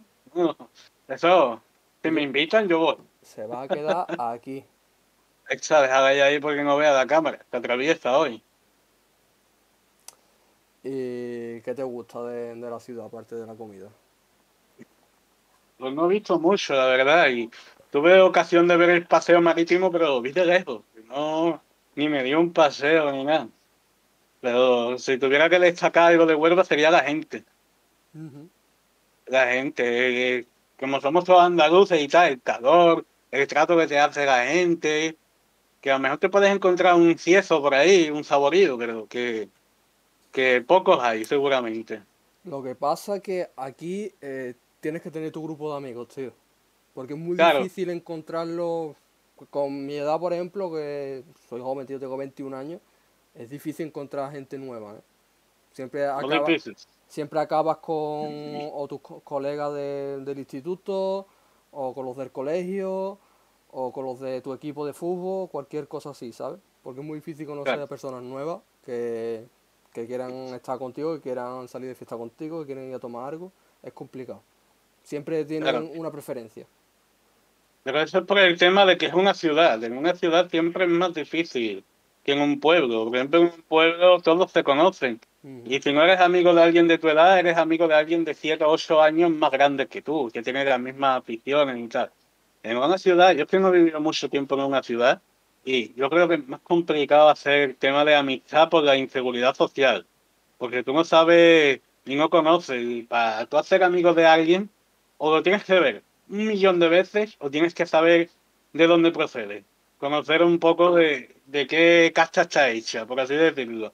O que sea amigo de un amigo tuyo y ha dicho, hostia, pues mi amigo, tal, y al otro le interese conocerte. En una ciudad yo creo que es más complicado hecho. Sí. O quedar en un sitio, por ejemplo, yo conozco amigos que se han hecho amigos de gente en Sevilla eh, a través de los juegos de mesa, eventos de juegos de mesa, de, de Warhammer, todo eso. Claro. Aquí es imposible. Eh, Es imposible. Puede hacer el típico, ¿sabes? Sales de fiesta con un colega tuyo y ese colega se trae a, a un colega. Pues vale, pues ya pues, nos conocemos, nos vemos varias veces de fiesta, pues, pues ya está. Pero si no, es muy complicado. Eh, eh, se me ha olvidado lo que te iba a decir ahora. Dale, dale, piensa. Nada, que eh, era relacionado a esto, que, que es complicado, pero bueno, eh, tú vendrías a Huelva a- de fiesta, a una discoteca, no sé si te gusta, pero De visita iría, iría de visita con motivo. A lo mejor me dice, pues mira, vente, que quedamos con fulanito, con menganito, nos vamos a comer a tal sitio y tal. Si me pilla a lo mejor, porque yo trabajo mucho, he hecho nueve horas al día trabajando, salgo descanso sábado y domingo y el sábado lo único que quiero es coger una consola y reventarla y jugar.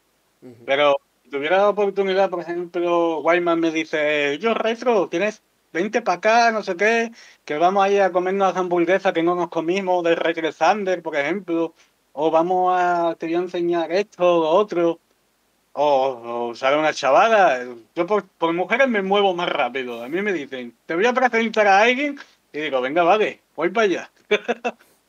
Pero iría, iría. Yo encantado de la vida. A mí me gusta, no me gusta viajar muy lejos, pero me gusta conocer sitios, de verdad, me gusta. A ver, esto lo tiene al lado. Una vez que venga Sergio de Málaga, que pase por el coche por ti y te, os venís para acá. No. Ahí está, si no cojo yo mi coche, me encajo yo allí y hago una visita a mi prima también y digo, prima, preséntame a alguien. Ujú. Eh, tú eres de un pueblo, ¿no? Exactamente, yo soy de un pueblo bastante famoso aquí de Sevilla. Eso te iba a preguntar. Eh, eres de un pueblo famoso, ¿por qué es famoso ese pueblo? La sexta que tenemos aquí, tenemos una pedazo catedral ahí que parece que ha Sagrada Familia. O sea, ¿vives cerca Eh. de, de esa iglesia o de ese sitio? Pues eh, a cinco minutos andando o menos. Yo subo una cuesta que hay por mi calle y subo otra cuesta que es de piedra y de tierra y llego a- allí a- al panteón que tienen allí montado, el Palmar de Troya. ¿Y qué ves? Precisamente, le llaman la iglesia el Palmar de Troya cuando no es el Palmar de Troya. El Palmar de Troya es el pueblo. La iglesia tiene un nombre bastante curioso que a mí me costó aprendérmelo, que es los Carmelitas de la Santa Faz. Y claro, como es muy difícil decir los Carmelitas de la Santa Faz, es más fácil decir la sexta del Palmar de Troya. Ya está. Y lo famoso. Exactamente. Y ahí está. ¿Y qué Y la verdad qué ves que- tú por ahí? ¿El qué? ¿Qué, qué ves cuando te acercas a la iglesia? ¿Hay Pues mira, yo he tenido la oportunidad de poder entrar hasta adentro y todo, y asistir a una misa, no como integrante de esa secta, sino porque antes, antes de que pasaran los escándalos que han pasado, permitían que los, los del pueblo mm, pudieran ir siempre siguiendo su protocolo, que es camisa de botones sin marcas y sin dibujo hasta las muñecas y pantalón que no sea vaquero, preferiblemente puede ser de pana o de traje, y todo bien cubierto y bien peinadito y todo. Y tú puedes entrar y las mujeres tienen que llevar un velo en la cabeza, una camisa hasta el cuello abrochada, las manos igual, una falda larga y preferiblemente calcetines largos con sandalias. Tienen un protocolo bastante curioso, la verdad. Eso en verano de- igual. Eso antes de hacerse famoso. Eh, antes y ahora. Es que ahora también te lo exigen. Pero ahora te, te dejan entrar con todo lo que ha pasado de Ahora ya no te dejan en- ya no, ya no te dejan entrar. Ya no, antes sí. Antes podías ir tú la Semana Santa, podías ver allí los pasos que sacaban ellos por el recinto, podías asistir a la misa, tranquilo, sin ningún problema, las mujeres un hombre, digo, las mujeres a un lado y los hombres a otro. Ahora ya con todo el golgorio que se ha montado de periodistas, que si entró el papa que estaba antes allí con un cuchillo y se dio a navajazo con la gente, desde entonces han cortado por lo sano, pero vamos, que las normas siguen siendo las mismas. No se pueden comunicar con la gente del pueblo, todos entre ellos, no pueden consumir televisión, no pueden consumir radio, y ahora están dejando teléfonos móviles, pero no puedes tener redes sociales. O sea, ellos quieren controlarte todo, básicamente. Sí, sí, una secta totalmente, vamos. Exacto, una secta, es una secta totalmente. Entonces tú has acudido a, un- a una misa. ¿Qué hay en, Esa- en- en esa misa? Uf. ¿Que ¿Te cuentan la Biblia como en todas las misas o qué hacen ahí? te, te la cuentan a su manera porque ellos tienen la suya propia, tienen una adaptación suya. Y la verdad es que da bastante miedo, ¿eh? da bastante miedo porque es un lugar bastante oscuro. Es una iglesia gótica, es de esta de construcción gótica por dentro. Encima es oscura. Es que eso da una sensación de. Y los curas van todos como oscuras, de negro. Pero es que luego están las monjas con un velo por delante, tapado, la cara y negra. y la mitad están, que tú las ves que están dobladas, están ya viejecillas, y ves tú a saber que habrá alguna joven que sea ahí esa polvo, porque de ahí me he enterado yo, locura, pero locura. Cuenta Locura de hombre. Salomazo, que si no sé qué, que si los curas entre ellos, locura. Yo tenía un amigo de la infancia que se juntaba con nosotros y el chaval eh, sacábamos malas notas y no era muy bueno estudiando. Y como era de la sexta, le dijeron, ¿por qué no te vienes aquí a la sexta? Te metes a monaguillo y más o menos pues te damos algo, un incentivo y tal. Pero es que de monaguillo pasó a, a ser miembro de la iglesia de como cura. Claro, y- y, y ya parte de la sexta.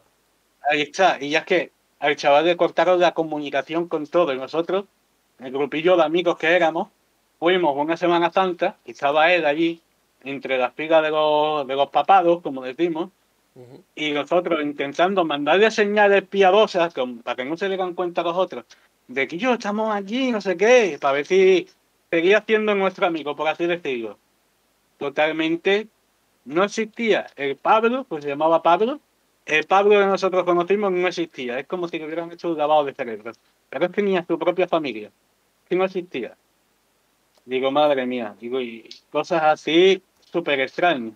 Sí, sí, te- duros. La- Sí, sí, es bastante duro. Es que te aducen de una manera tremenda. Es que has perdido a un amigo, tío.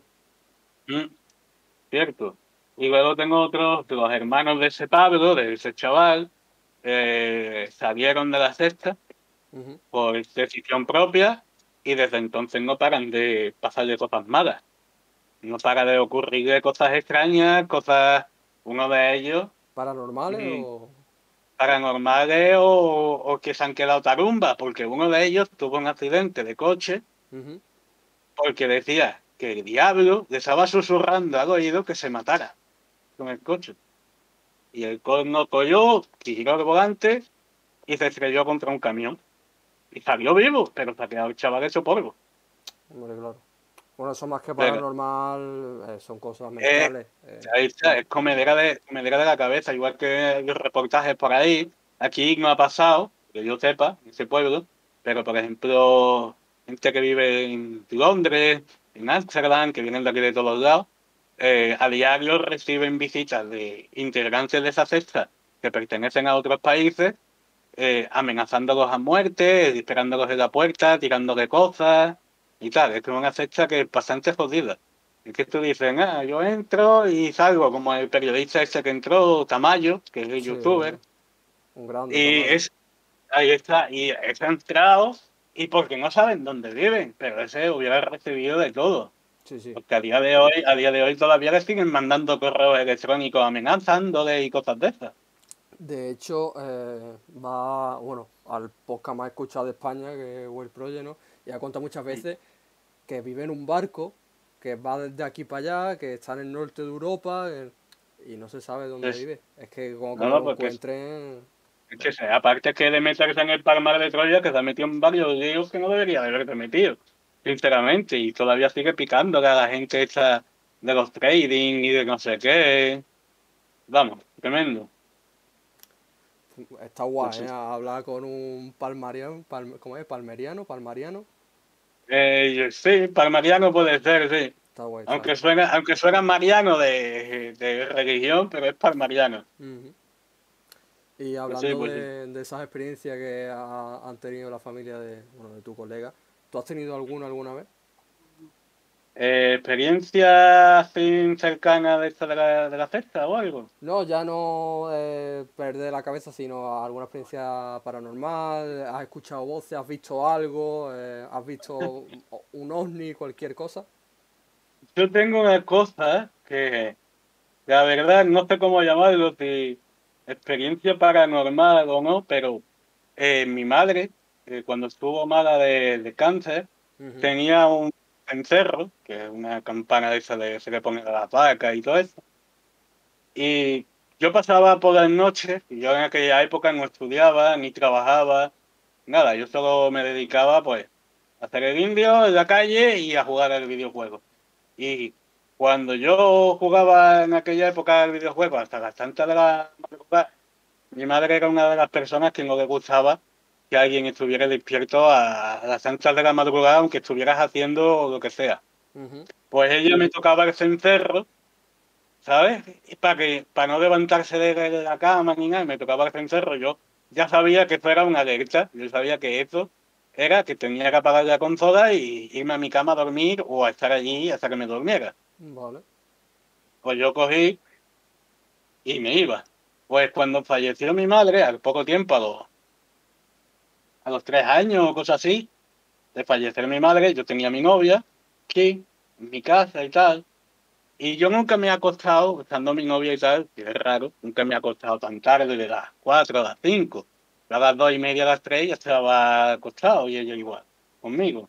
Pues un día nos excedimos a las cinco de la mañana, más o menos. Y de repente, que estamos aquí, que estábamos, me acuerdo que estábamos jugando a los 5 4 aquí con el ordenador y todo, todo motivado. De repente escucho, y ella, que también lo escuchó, porque es que yo la vi a ella y se quedó, estaba blanca, estaba más blanca que yo. Y escuché el cencerro, tío. Ella también lo escuchó. Y ella también lo escuchó. Escuchamos el cencerro, cogí. Y yo lo tenía en mi mesita de noche, porque digo, hostia, es un recuerdo de mi madre y tal, lo voy a tener en mi mesita de noche, que no me importa. Y cuando escuché el cencerro, yo corrí hacia el cencerro, abrí el cajón, el cencerro estaba en el mismo sitio donde yo lo había dejado. La, la misma forma donde yo lo había dejado, pero misteriosamente esta noche no. Bueno, pues, semanas más tarde, estaban aquí mis amigos de noche, fumando cachimba, estaban mis novias y tal. Y empezamos a hacer también mucho ruido, y era las cuatro y media, las cinco, también la misma hora. Ujú. Pero yo, desde que sonó el cencerro, yo tenía una cajita de madera, la típica cajita de madera de los puros, grandecita, y al cencerro, donde la parte del péndulo, donde suena, le coloqué un cajón.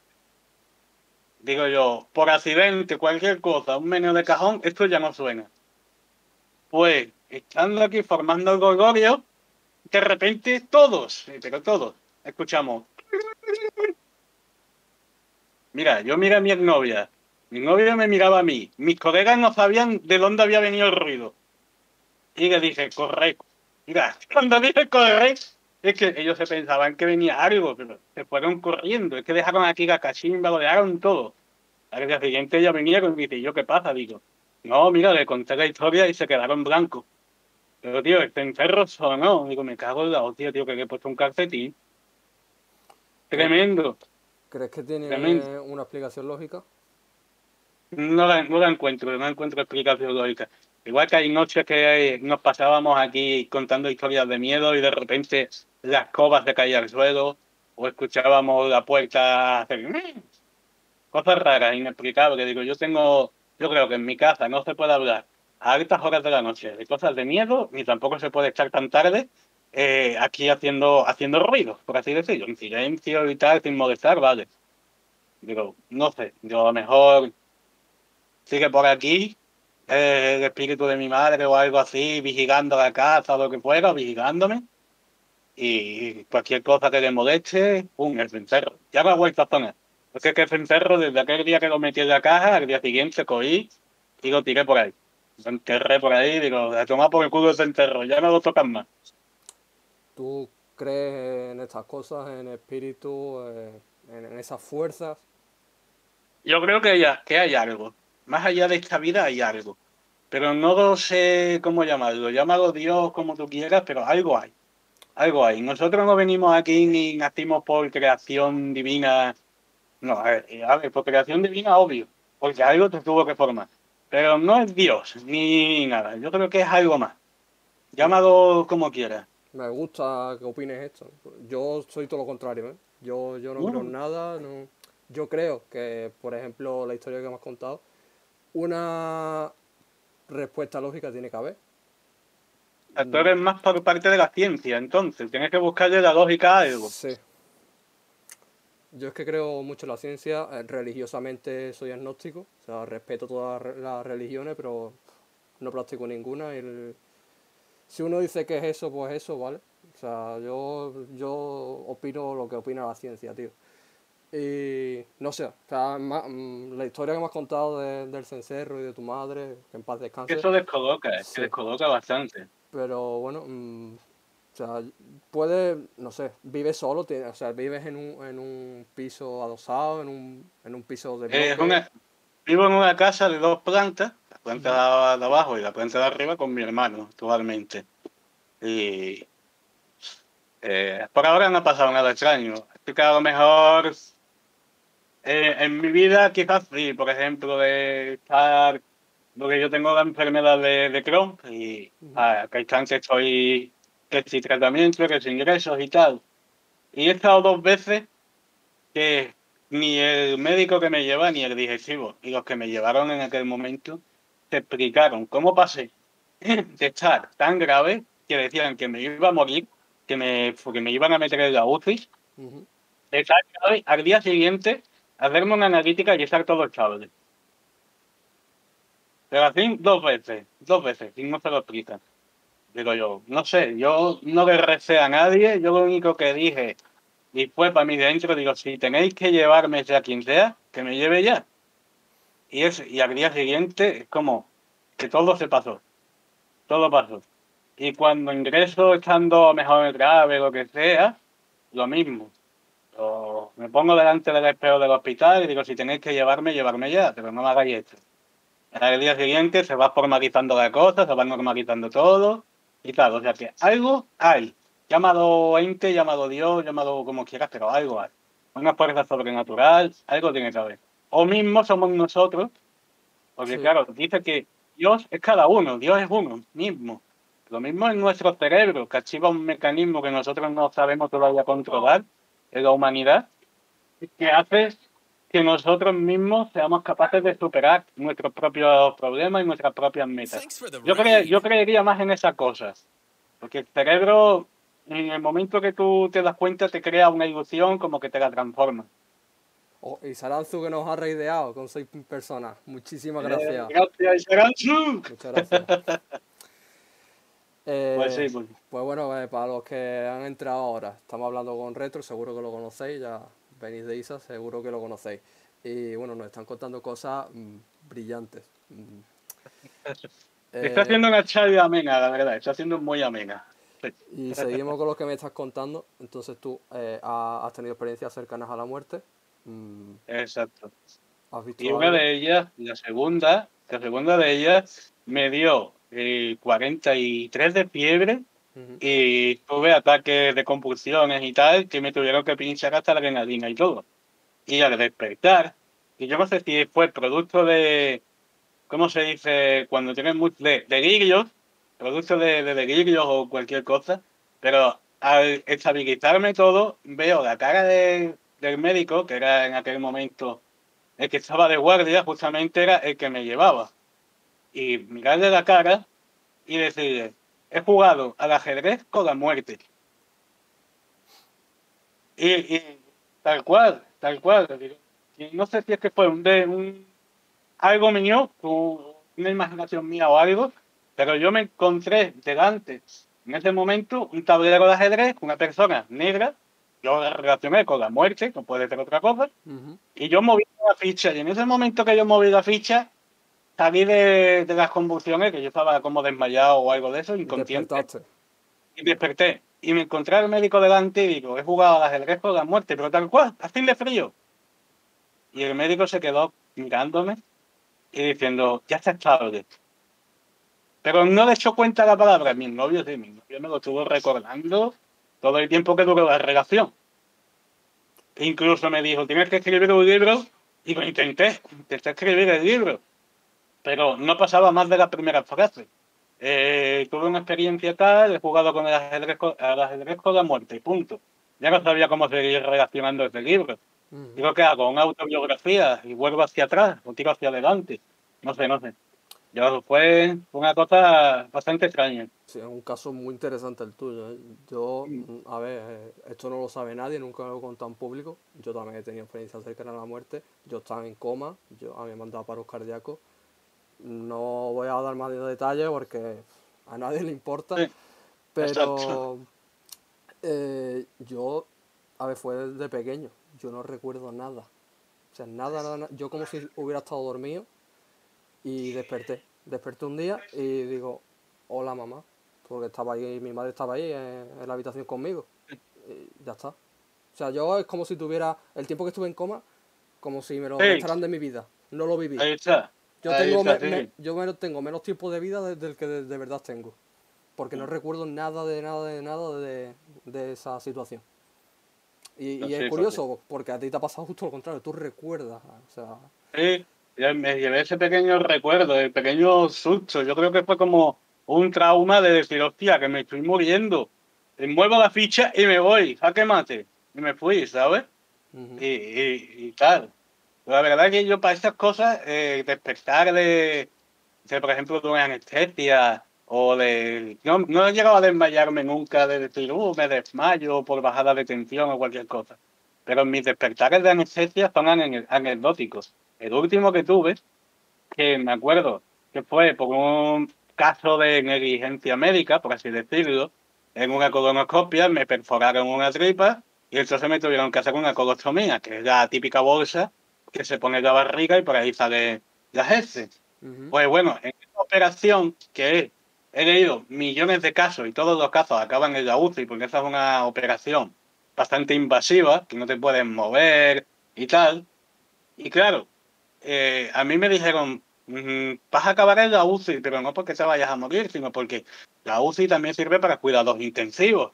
Y tú necesitas cuidados intensivos por esto y esto y lo otro. Dice, depende de cómo te despiertes de la anestesia, te vas a un lado o te vas al otro. Te digo una cosa, yo me desperté de la anestesia y lo primero que hice fue, ¿qué hora es? Y me dice, el de, eh, la enfermera dice, "Eh, ¿estás bien? Y yo, sí, sí, ¿qué, ¿qué hora es? ¿Qué hora es? Y me dice, las seis de la tarde. Digo, tía, cuatro horas operándome. Y me dice la enfermera, dice, ¿estás consciente, no? Digo, que si estoy consciente, digo, ¿dónde está mi novia y mi hermana? Y está ahí afuera, digo, diga que entren.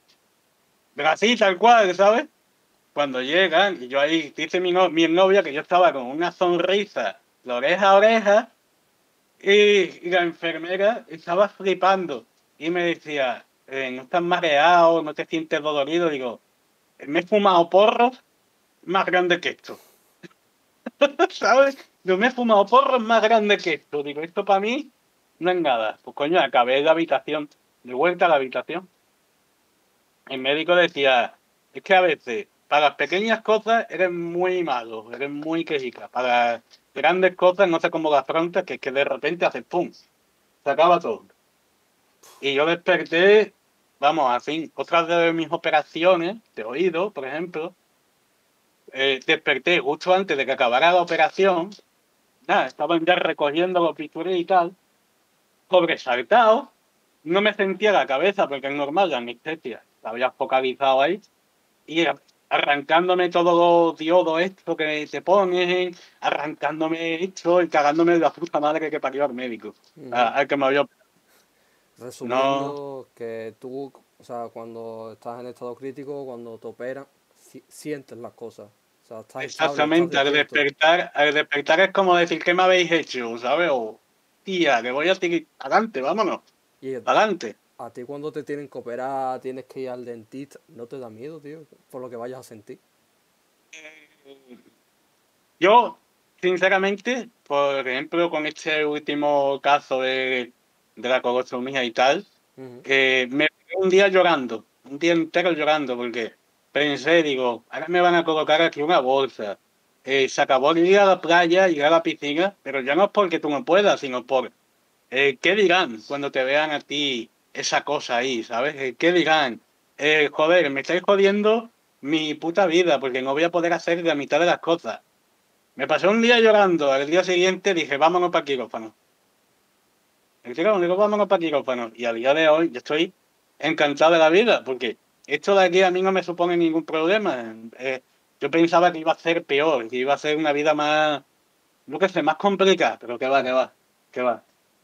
Yo, esto, eso es lo que toca, eso es lo que hay y hasta tomar por culo. Y a día de hoy, jugando tranquilo, Jugando y si trabajando y si tengo que hacer deporte con cuidado, claro. No puedes hacer deporte de contacto físico, por ejemplo, el fútbol, baloncesto y tal, porque claro, un mal golpe ahí te puede causar cualquier cosa. Y, sin coger demasiado peso. porque también un esfuerzo, date cuenta que eso es una apertura en el, estómago, o sea, ahí en la barriga, y eso, una mala fuerza o cualquier cosa te puede quebrar, te puede hacer 20.000 cosas. Y a día de hoy, perfecto. Y decían también que me hace mucha gracia, me dice el digestivo, cuando acabó la operación y todo, me dice, hay personas que, eh, por desgracia, por el tema este de la colosomía, no se les ha vuelto a levantar el miembro. Y le dije yo, pues yo te digo una cosa, yo desde que tengo la voz estoy más activo. Digo, a mí eso no me ha influido, la verdad. Dice, tío, eres, eres un mundo, dice, eres un mundo. Eres lo contrario a lo que está escrito, digo, ya lo Sí, sé, sí, soy es lo que- contrario. Es que eres una persona especial, tío. O sea, Sí, muy difícil. Es que lo contrario, lo contrario a lo que está escrito. Digo, a mí no me da, a mí me da igual la voz, es más, muchas veces estoy hablando con una persona y eso hace movimientos que tú no los puedes controlar, los gases salen ahí involuntarios. Yo muchas veces, una persona que no me conoce, que no sabe que yo tengo ese problema, estoy hablando con ella y de repente suena una flatulencia y me echa a reír. Y me dice, cabrón, que te has tirado un peo. Digo, no, yo no sido, tío, este. Señalo, ¿sabes? Digo, tío, este. Y ya le cuento la historia y ya dice, joder, tío, pues yo no podría vivir con esto. Digo, pues, macho, es lo que toca. Por Es lo que toca. Es lo que toca, hay que afrontar la vida como sea, ya está. Ahí está. Y Pues sí. bueno, eh, ya dejamos esto a un lado. Eh, te voy a preguntar por las maquinitas. Eh, me has dicho que tienes 243 consolas, ¿no? Más o menos, más o menos. Tengo un cajón ahí lleno de consolas que incluso lo tengo aquí delante. Lo malo es que se me caiga. Pero vamos, te puedo, te puedo sacar una, una especie así que no se va a ver porque está esto difuminado. A ver si puedo quitar el... Ah, el si- difumín. si te lo ponen en el pecho o en la cara se ve. Ah, mira, esta consola que es muy graciosa, es coqueta. Esta me la hizo un colega, impresa en 3D, y lleva dentro una Raspberry de estas mini, de estas pequeñitas, de 8 bits. y tiene varios juegos y tal, y es coqueta, la verdad. La he usado varias veces, incluso tengo un infrarrojo aquí para cambiar el televisor y todo, con un dial, como los televisores antiguos, Sí, sí. que subía y bajaba el volumen. Está curiosa. Y por destacar, pues te puedo destacar a lo mejor la que yo digo que es la joya de mi corona, que está por aquí. Por ejemplo, esta, que, no sé si tiene pila. Esta es una de las joyas, con una Game Boy color amarilla, con la pantalla modificada, retroiluminada. Yo tengo una también, la, la típica, la morada, transparente. Sí. Esa la tengo yo. Que vamos, Por ejemplo, como tú dices, tengo- la, la PS Vita edición Cani, como yo le llamo, con las pegatinas hechas, el PS Vita edición Cani. Un montón. Y la última, así que se puede considerar china, pero que no es tan china porque de marca, que la tengo aquí al lado, que va conmigo a todos lados, que es la, la Steam Deck. Y con esta, pues lo curioso es que como esté Wyman viendo el directo me va a matar porque Wyman es antojado. A ver, Y yo me con... Esa consola tiene mucha gente ganas ahora, ¿eh? Porque Sí, la verdad que sí. te mueve un juego de PC, pocas hay, o ninguna. Y esta, esta la pillé yo, esa precisamente, la pillé en Wallapop y estaba un poco infladita de precio, pero digo, como hay lista de espera y tal, digo, me da igual pagar 50, 60 euros más y la tengo yo en mi casa. Y digo yo, pues necesito otra, porque a mí me gusta siempre, si yo puedo, tener dos. Una, para hacer mis pruebas, para hacer mis perrerías, por si se revienta cualquier cosa, y otra, pues para dedicarla más a jugar y a lo que está hecho. Y digo, voy a reservar, voy a la página de Steam y voy a reservar una. Total, son 4 euros lo que cuesta la reserva. Voy a reservar una y como hay dos meses de lista de espera, a lo mejor me llega en diciembre, me llega en enero y eso fue hace poco. Pues dio la casualidad de que aquí Fernandito le dio al botoncito de reservar y justamente horas después anuncian en internet que ya no había cola de espera. Y llego, la, la puse a las 10 de la mañana, a las 12 leí la noticia y a las 8 de la tarde ya me estaba diciendo Steam que pagara la consola que ya la tenían preparada. Oh, joder. Y digo, ¿qué hago? Digo, ¿qué hago? Porque si ahora no la pido, puedo correr la mala fortuna de que cuando yo la quiera en diciembre, no haya stock. Porque esto lo mismo hay que no hay. Pues nada, me tiro de cabeza y ahora tengo dos en mi casa. Tengo esta que es la que me llevo al trabajo, y tengo la otra que está en mi cuarto, que es la que me pongo ahí a jugar a los juegos normales y tal. Pues sí, pues sí. Te iba a preguntar eh, tu top 5 eh, de las consolas que tienes o de tus consolas favoritas de toda la vida. Mi top 5, empezando por ejemplo así de marca, yo pondría la primera, por las horas que llevo jugando y tal, eh, si es de marca, la Nintendo Switch, yo la pondría una de las primeras, ya no por potencia, sino por las horas de entretenimiento y por la gente que me ha hecho conocer, como Wildman que está ahí en el chat y tal, que ha sido a través y gracias de la Nintendo Switch. Luego, de segunda, yo pondría la Steam Deck, la pongo de segunda, ya porque este tiene valor sentimental y la otra no.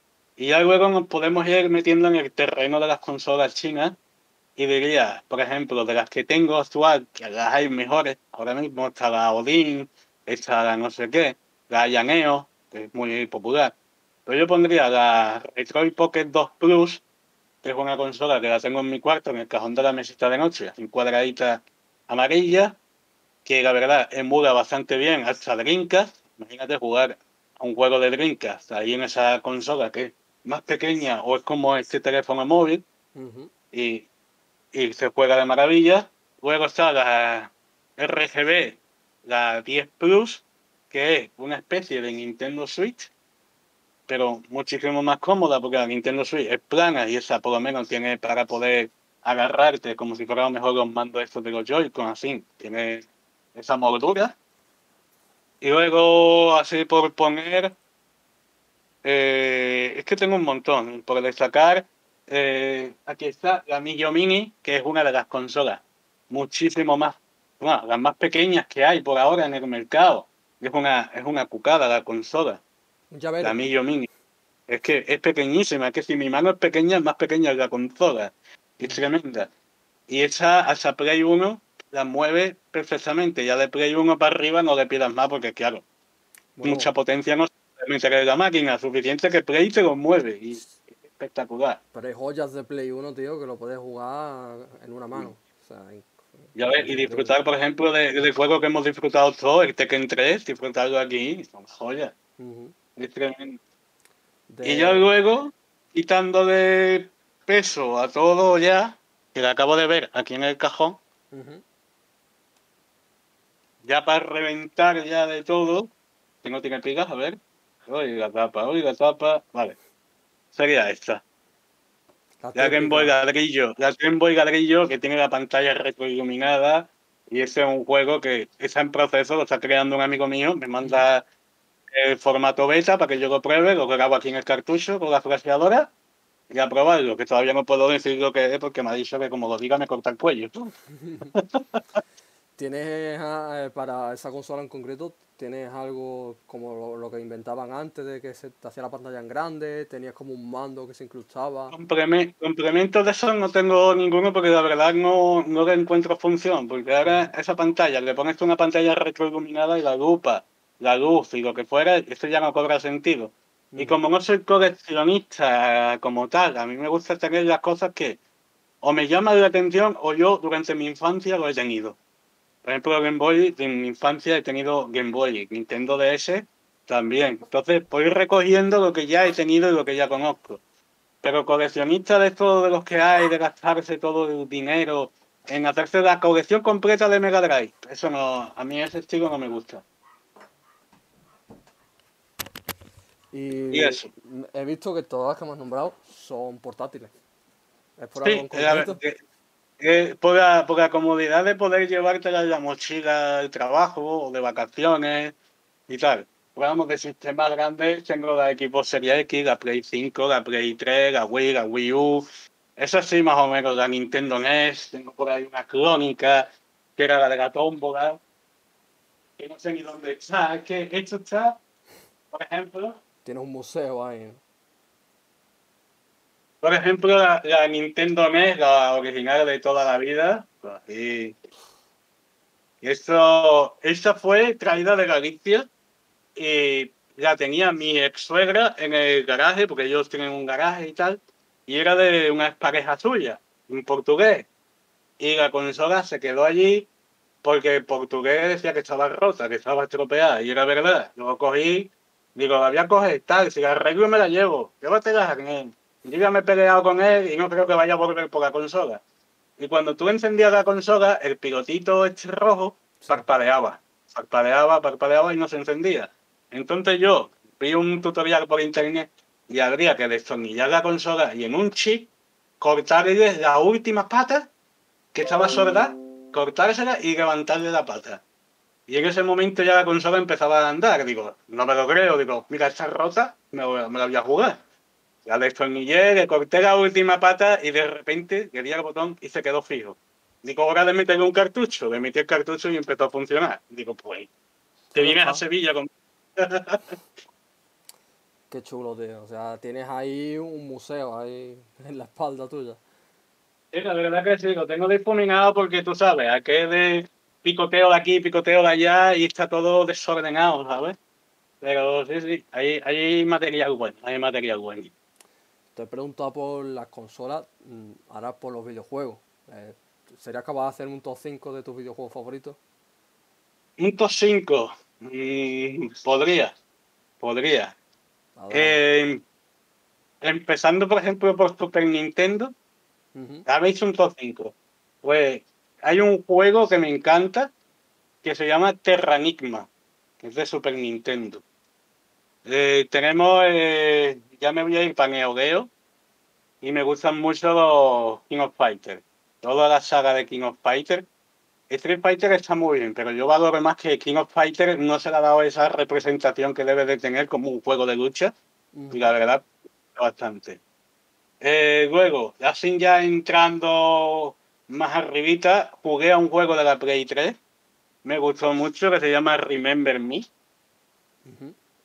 Y, ese me marcó bastante porque fue, coño, justo comprarme la Play 3 de segunda mano, piratearla y meterle el juego y jugar ese juego. Luego tenemos un así más, actuali- más actualito, eh, podemos decir el Cyberpunk. Me encanta Cyberpunk, aunque tenga mucho bug lo que sea, pero tú juegas ese juego en profundidad y es un juegazo. Sí, sí, sí, no, si no hubiera tenido los fallos, los dos que tiene, es el top de la historia.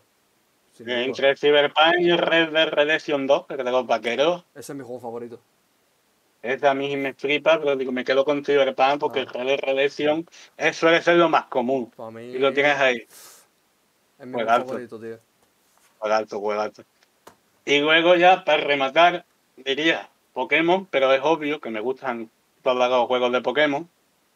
¡Eh! Este- este ¡Qué buena! ¡Qué buena esa carátula! Y ahí estamos nosotros por ahí. Está chulo. Hostia, se curradísimo, ¿eh? y ya para rematar diría Pokémon, pero La claro, saga entera. Pokémon, la saga entera, pero prefiero de sacar, por ejemplo, la saga Diablo. Porque la saga Diablo desde la infancia, desde tipo, lado duro como cajón que no cierra a esa saga. Pues qué bien, tío. Eh, yo, ya llevamos una hora y media. ¿Quieres destacar algo más? Pues, no sé, daría por finalizado. Si quieres otro día hacemos una segunda parte con otro invitado. Hombre, claro. Cualquier cosa, puedes contar conmigo para lo que quieras. Sí. A mí me gustaría una reunión con Cefi, con Cefiro. Me gustaría una, una Eh, charla. Bueno, eh, es que lo que pasa con este hombre que, que, que siempre está ocupado, tío. Ya, es que es lo que tiene, el tío es famoso, es lo que sí, tiene. sí. No le puedo decir yo, grabando. No, es que tengo que hacer 50 juegos, 50 vídeos para mi canal un día. Anda ya, hombre. No, o sea, está siempre, está siempre ocupado. Y luego le pones un Twitter y te contesta al segundo. Ah, Sí, sí. Después lo Wayman pasaremos, a ver ahí viene. Guayman dice, nomina a alguien. ¿Y a quién voy a nominar yo, Guayman? Claro, nomina a alguien. Pues mira, eh, podemos nominar a Cefiro. Eh, o sea, por la coña. A, a ver, lo que pasa es que aquí lo tienen más visto ya. ¿no? Pues si no, se, si mira, él se quiere venir, pero vamos, nomina a otra persona. se me ocurre, por ejemplo, Jonah. Jonah es creador de... No, creador no, diseñador, este de RTH. Que es de ahí también de huevo. También ha pasado ¿Jonah? por aquí. También ha pasado por ahí. Vaya, Guayman, ¿quieres volver? es que no sé a quién voy a nominar. Yo conozco muy poquilla gente. Muy poquilla. Aunque no sea del recre, a, alguien que tú digas, tío, tienes que venir aquí. Hostia, pues. Por hacer la picanterrona hace genia, por ejemplo. Va- no he hablado nunca con ella, ¿eh? Pues habla porque esa chavala es un misterio. Esa chavala es muy, muy buena, hace genia. O Jaime, dice Jaime, a Yune. A Yune Wayman. Yune también puede ser. Con June tampoco he hablado nunca, por ejemplo. Pues mira, eh, entre, entre Cegenia y Yune los nominamos a los dos y el que primero que conteste, Sí, Pues- eh, esto se lo pasáis si queréis. os- De tirado, vamos. Que si quieren venir, aquí está. eso es. Perfecto. Pues nada, Retro, eh, despide tú el podcast si quieres. Eh, no sé si esto también lo, lo subes tú, ¿no? A, a tu podcast. Sí, lo, lo intentaré coger de tu de eso, de tu tweet, cargármelo o algo y lo pasaré a Woody. Pues nada, chavales, eh, ha sido para mí un placer. ¿Dónde está mi cámara? Aquí. Eh, ha sido para mí un placer estar aquí en la cueva virtual y me lo he pasado bastante bien, hemos hablado y bueno, que me invite cuantas veces quiera que yo aquí él me da un poco de conversación, me prepara preguntas si hace falta y yo aquí voy sobre la marcha, como hemos estado. Y nada, un saludo a todos y en especial a Wyman que está ahí dando calor ahí en el chat. Pues nada, Retro, tío, el placer ha sido mío. Ya nos vemos. eh, vamos, que si se quieres venir la semana que viene, te viene, ¿eh? A mí me da igual. Eh, Perfecto, que se vean los nominados, que se venga Sefi, que se venga quien sea. Pero vamos, ahí está. nos vemos ya la semana que viene, que ya es jueves, ya, tío, dejarme descansar el fin de semana. Y nos vemos, eh, pues eso, lo dicho, la semana que viene, en la cueva virtual, capítulo 16. Chao, amigos. Chao. Even tried to bite my tongue when you saw shit. Now you're texting all my friends, asking questions. They never even liked you in the first place. Dated a girl that I hate for the attention. She only made it two days, what a connection. It's like you're doing me quedo, me quedo anything for my Estaba esperándote, ¿no? affection. You're going all about it in the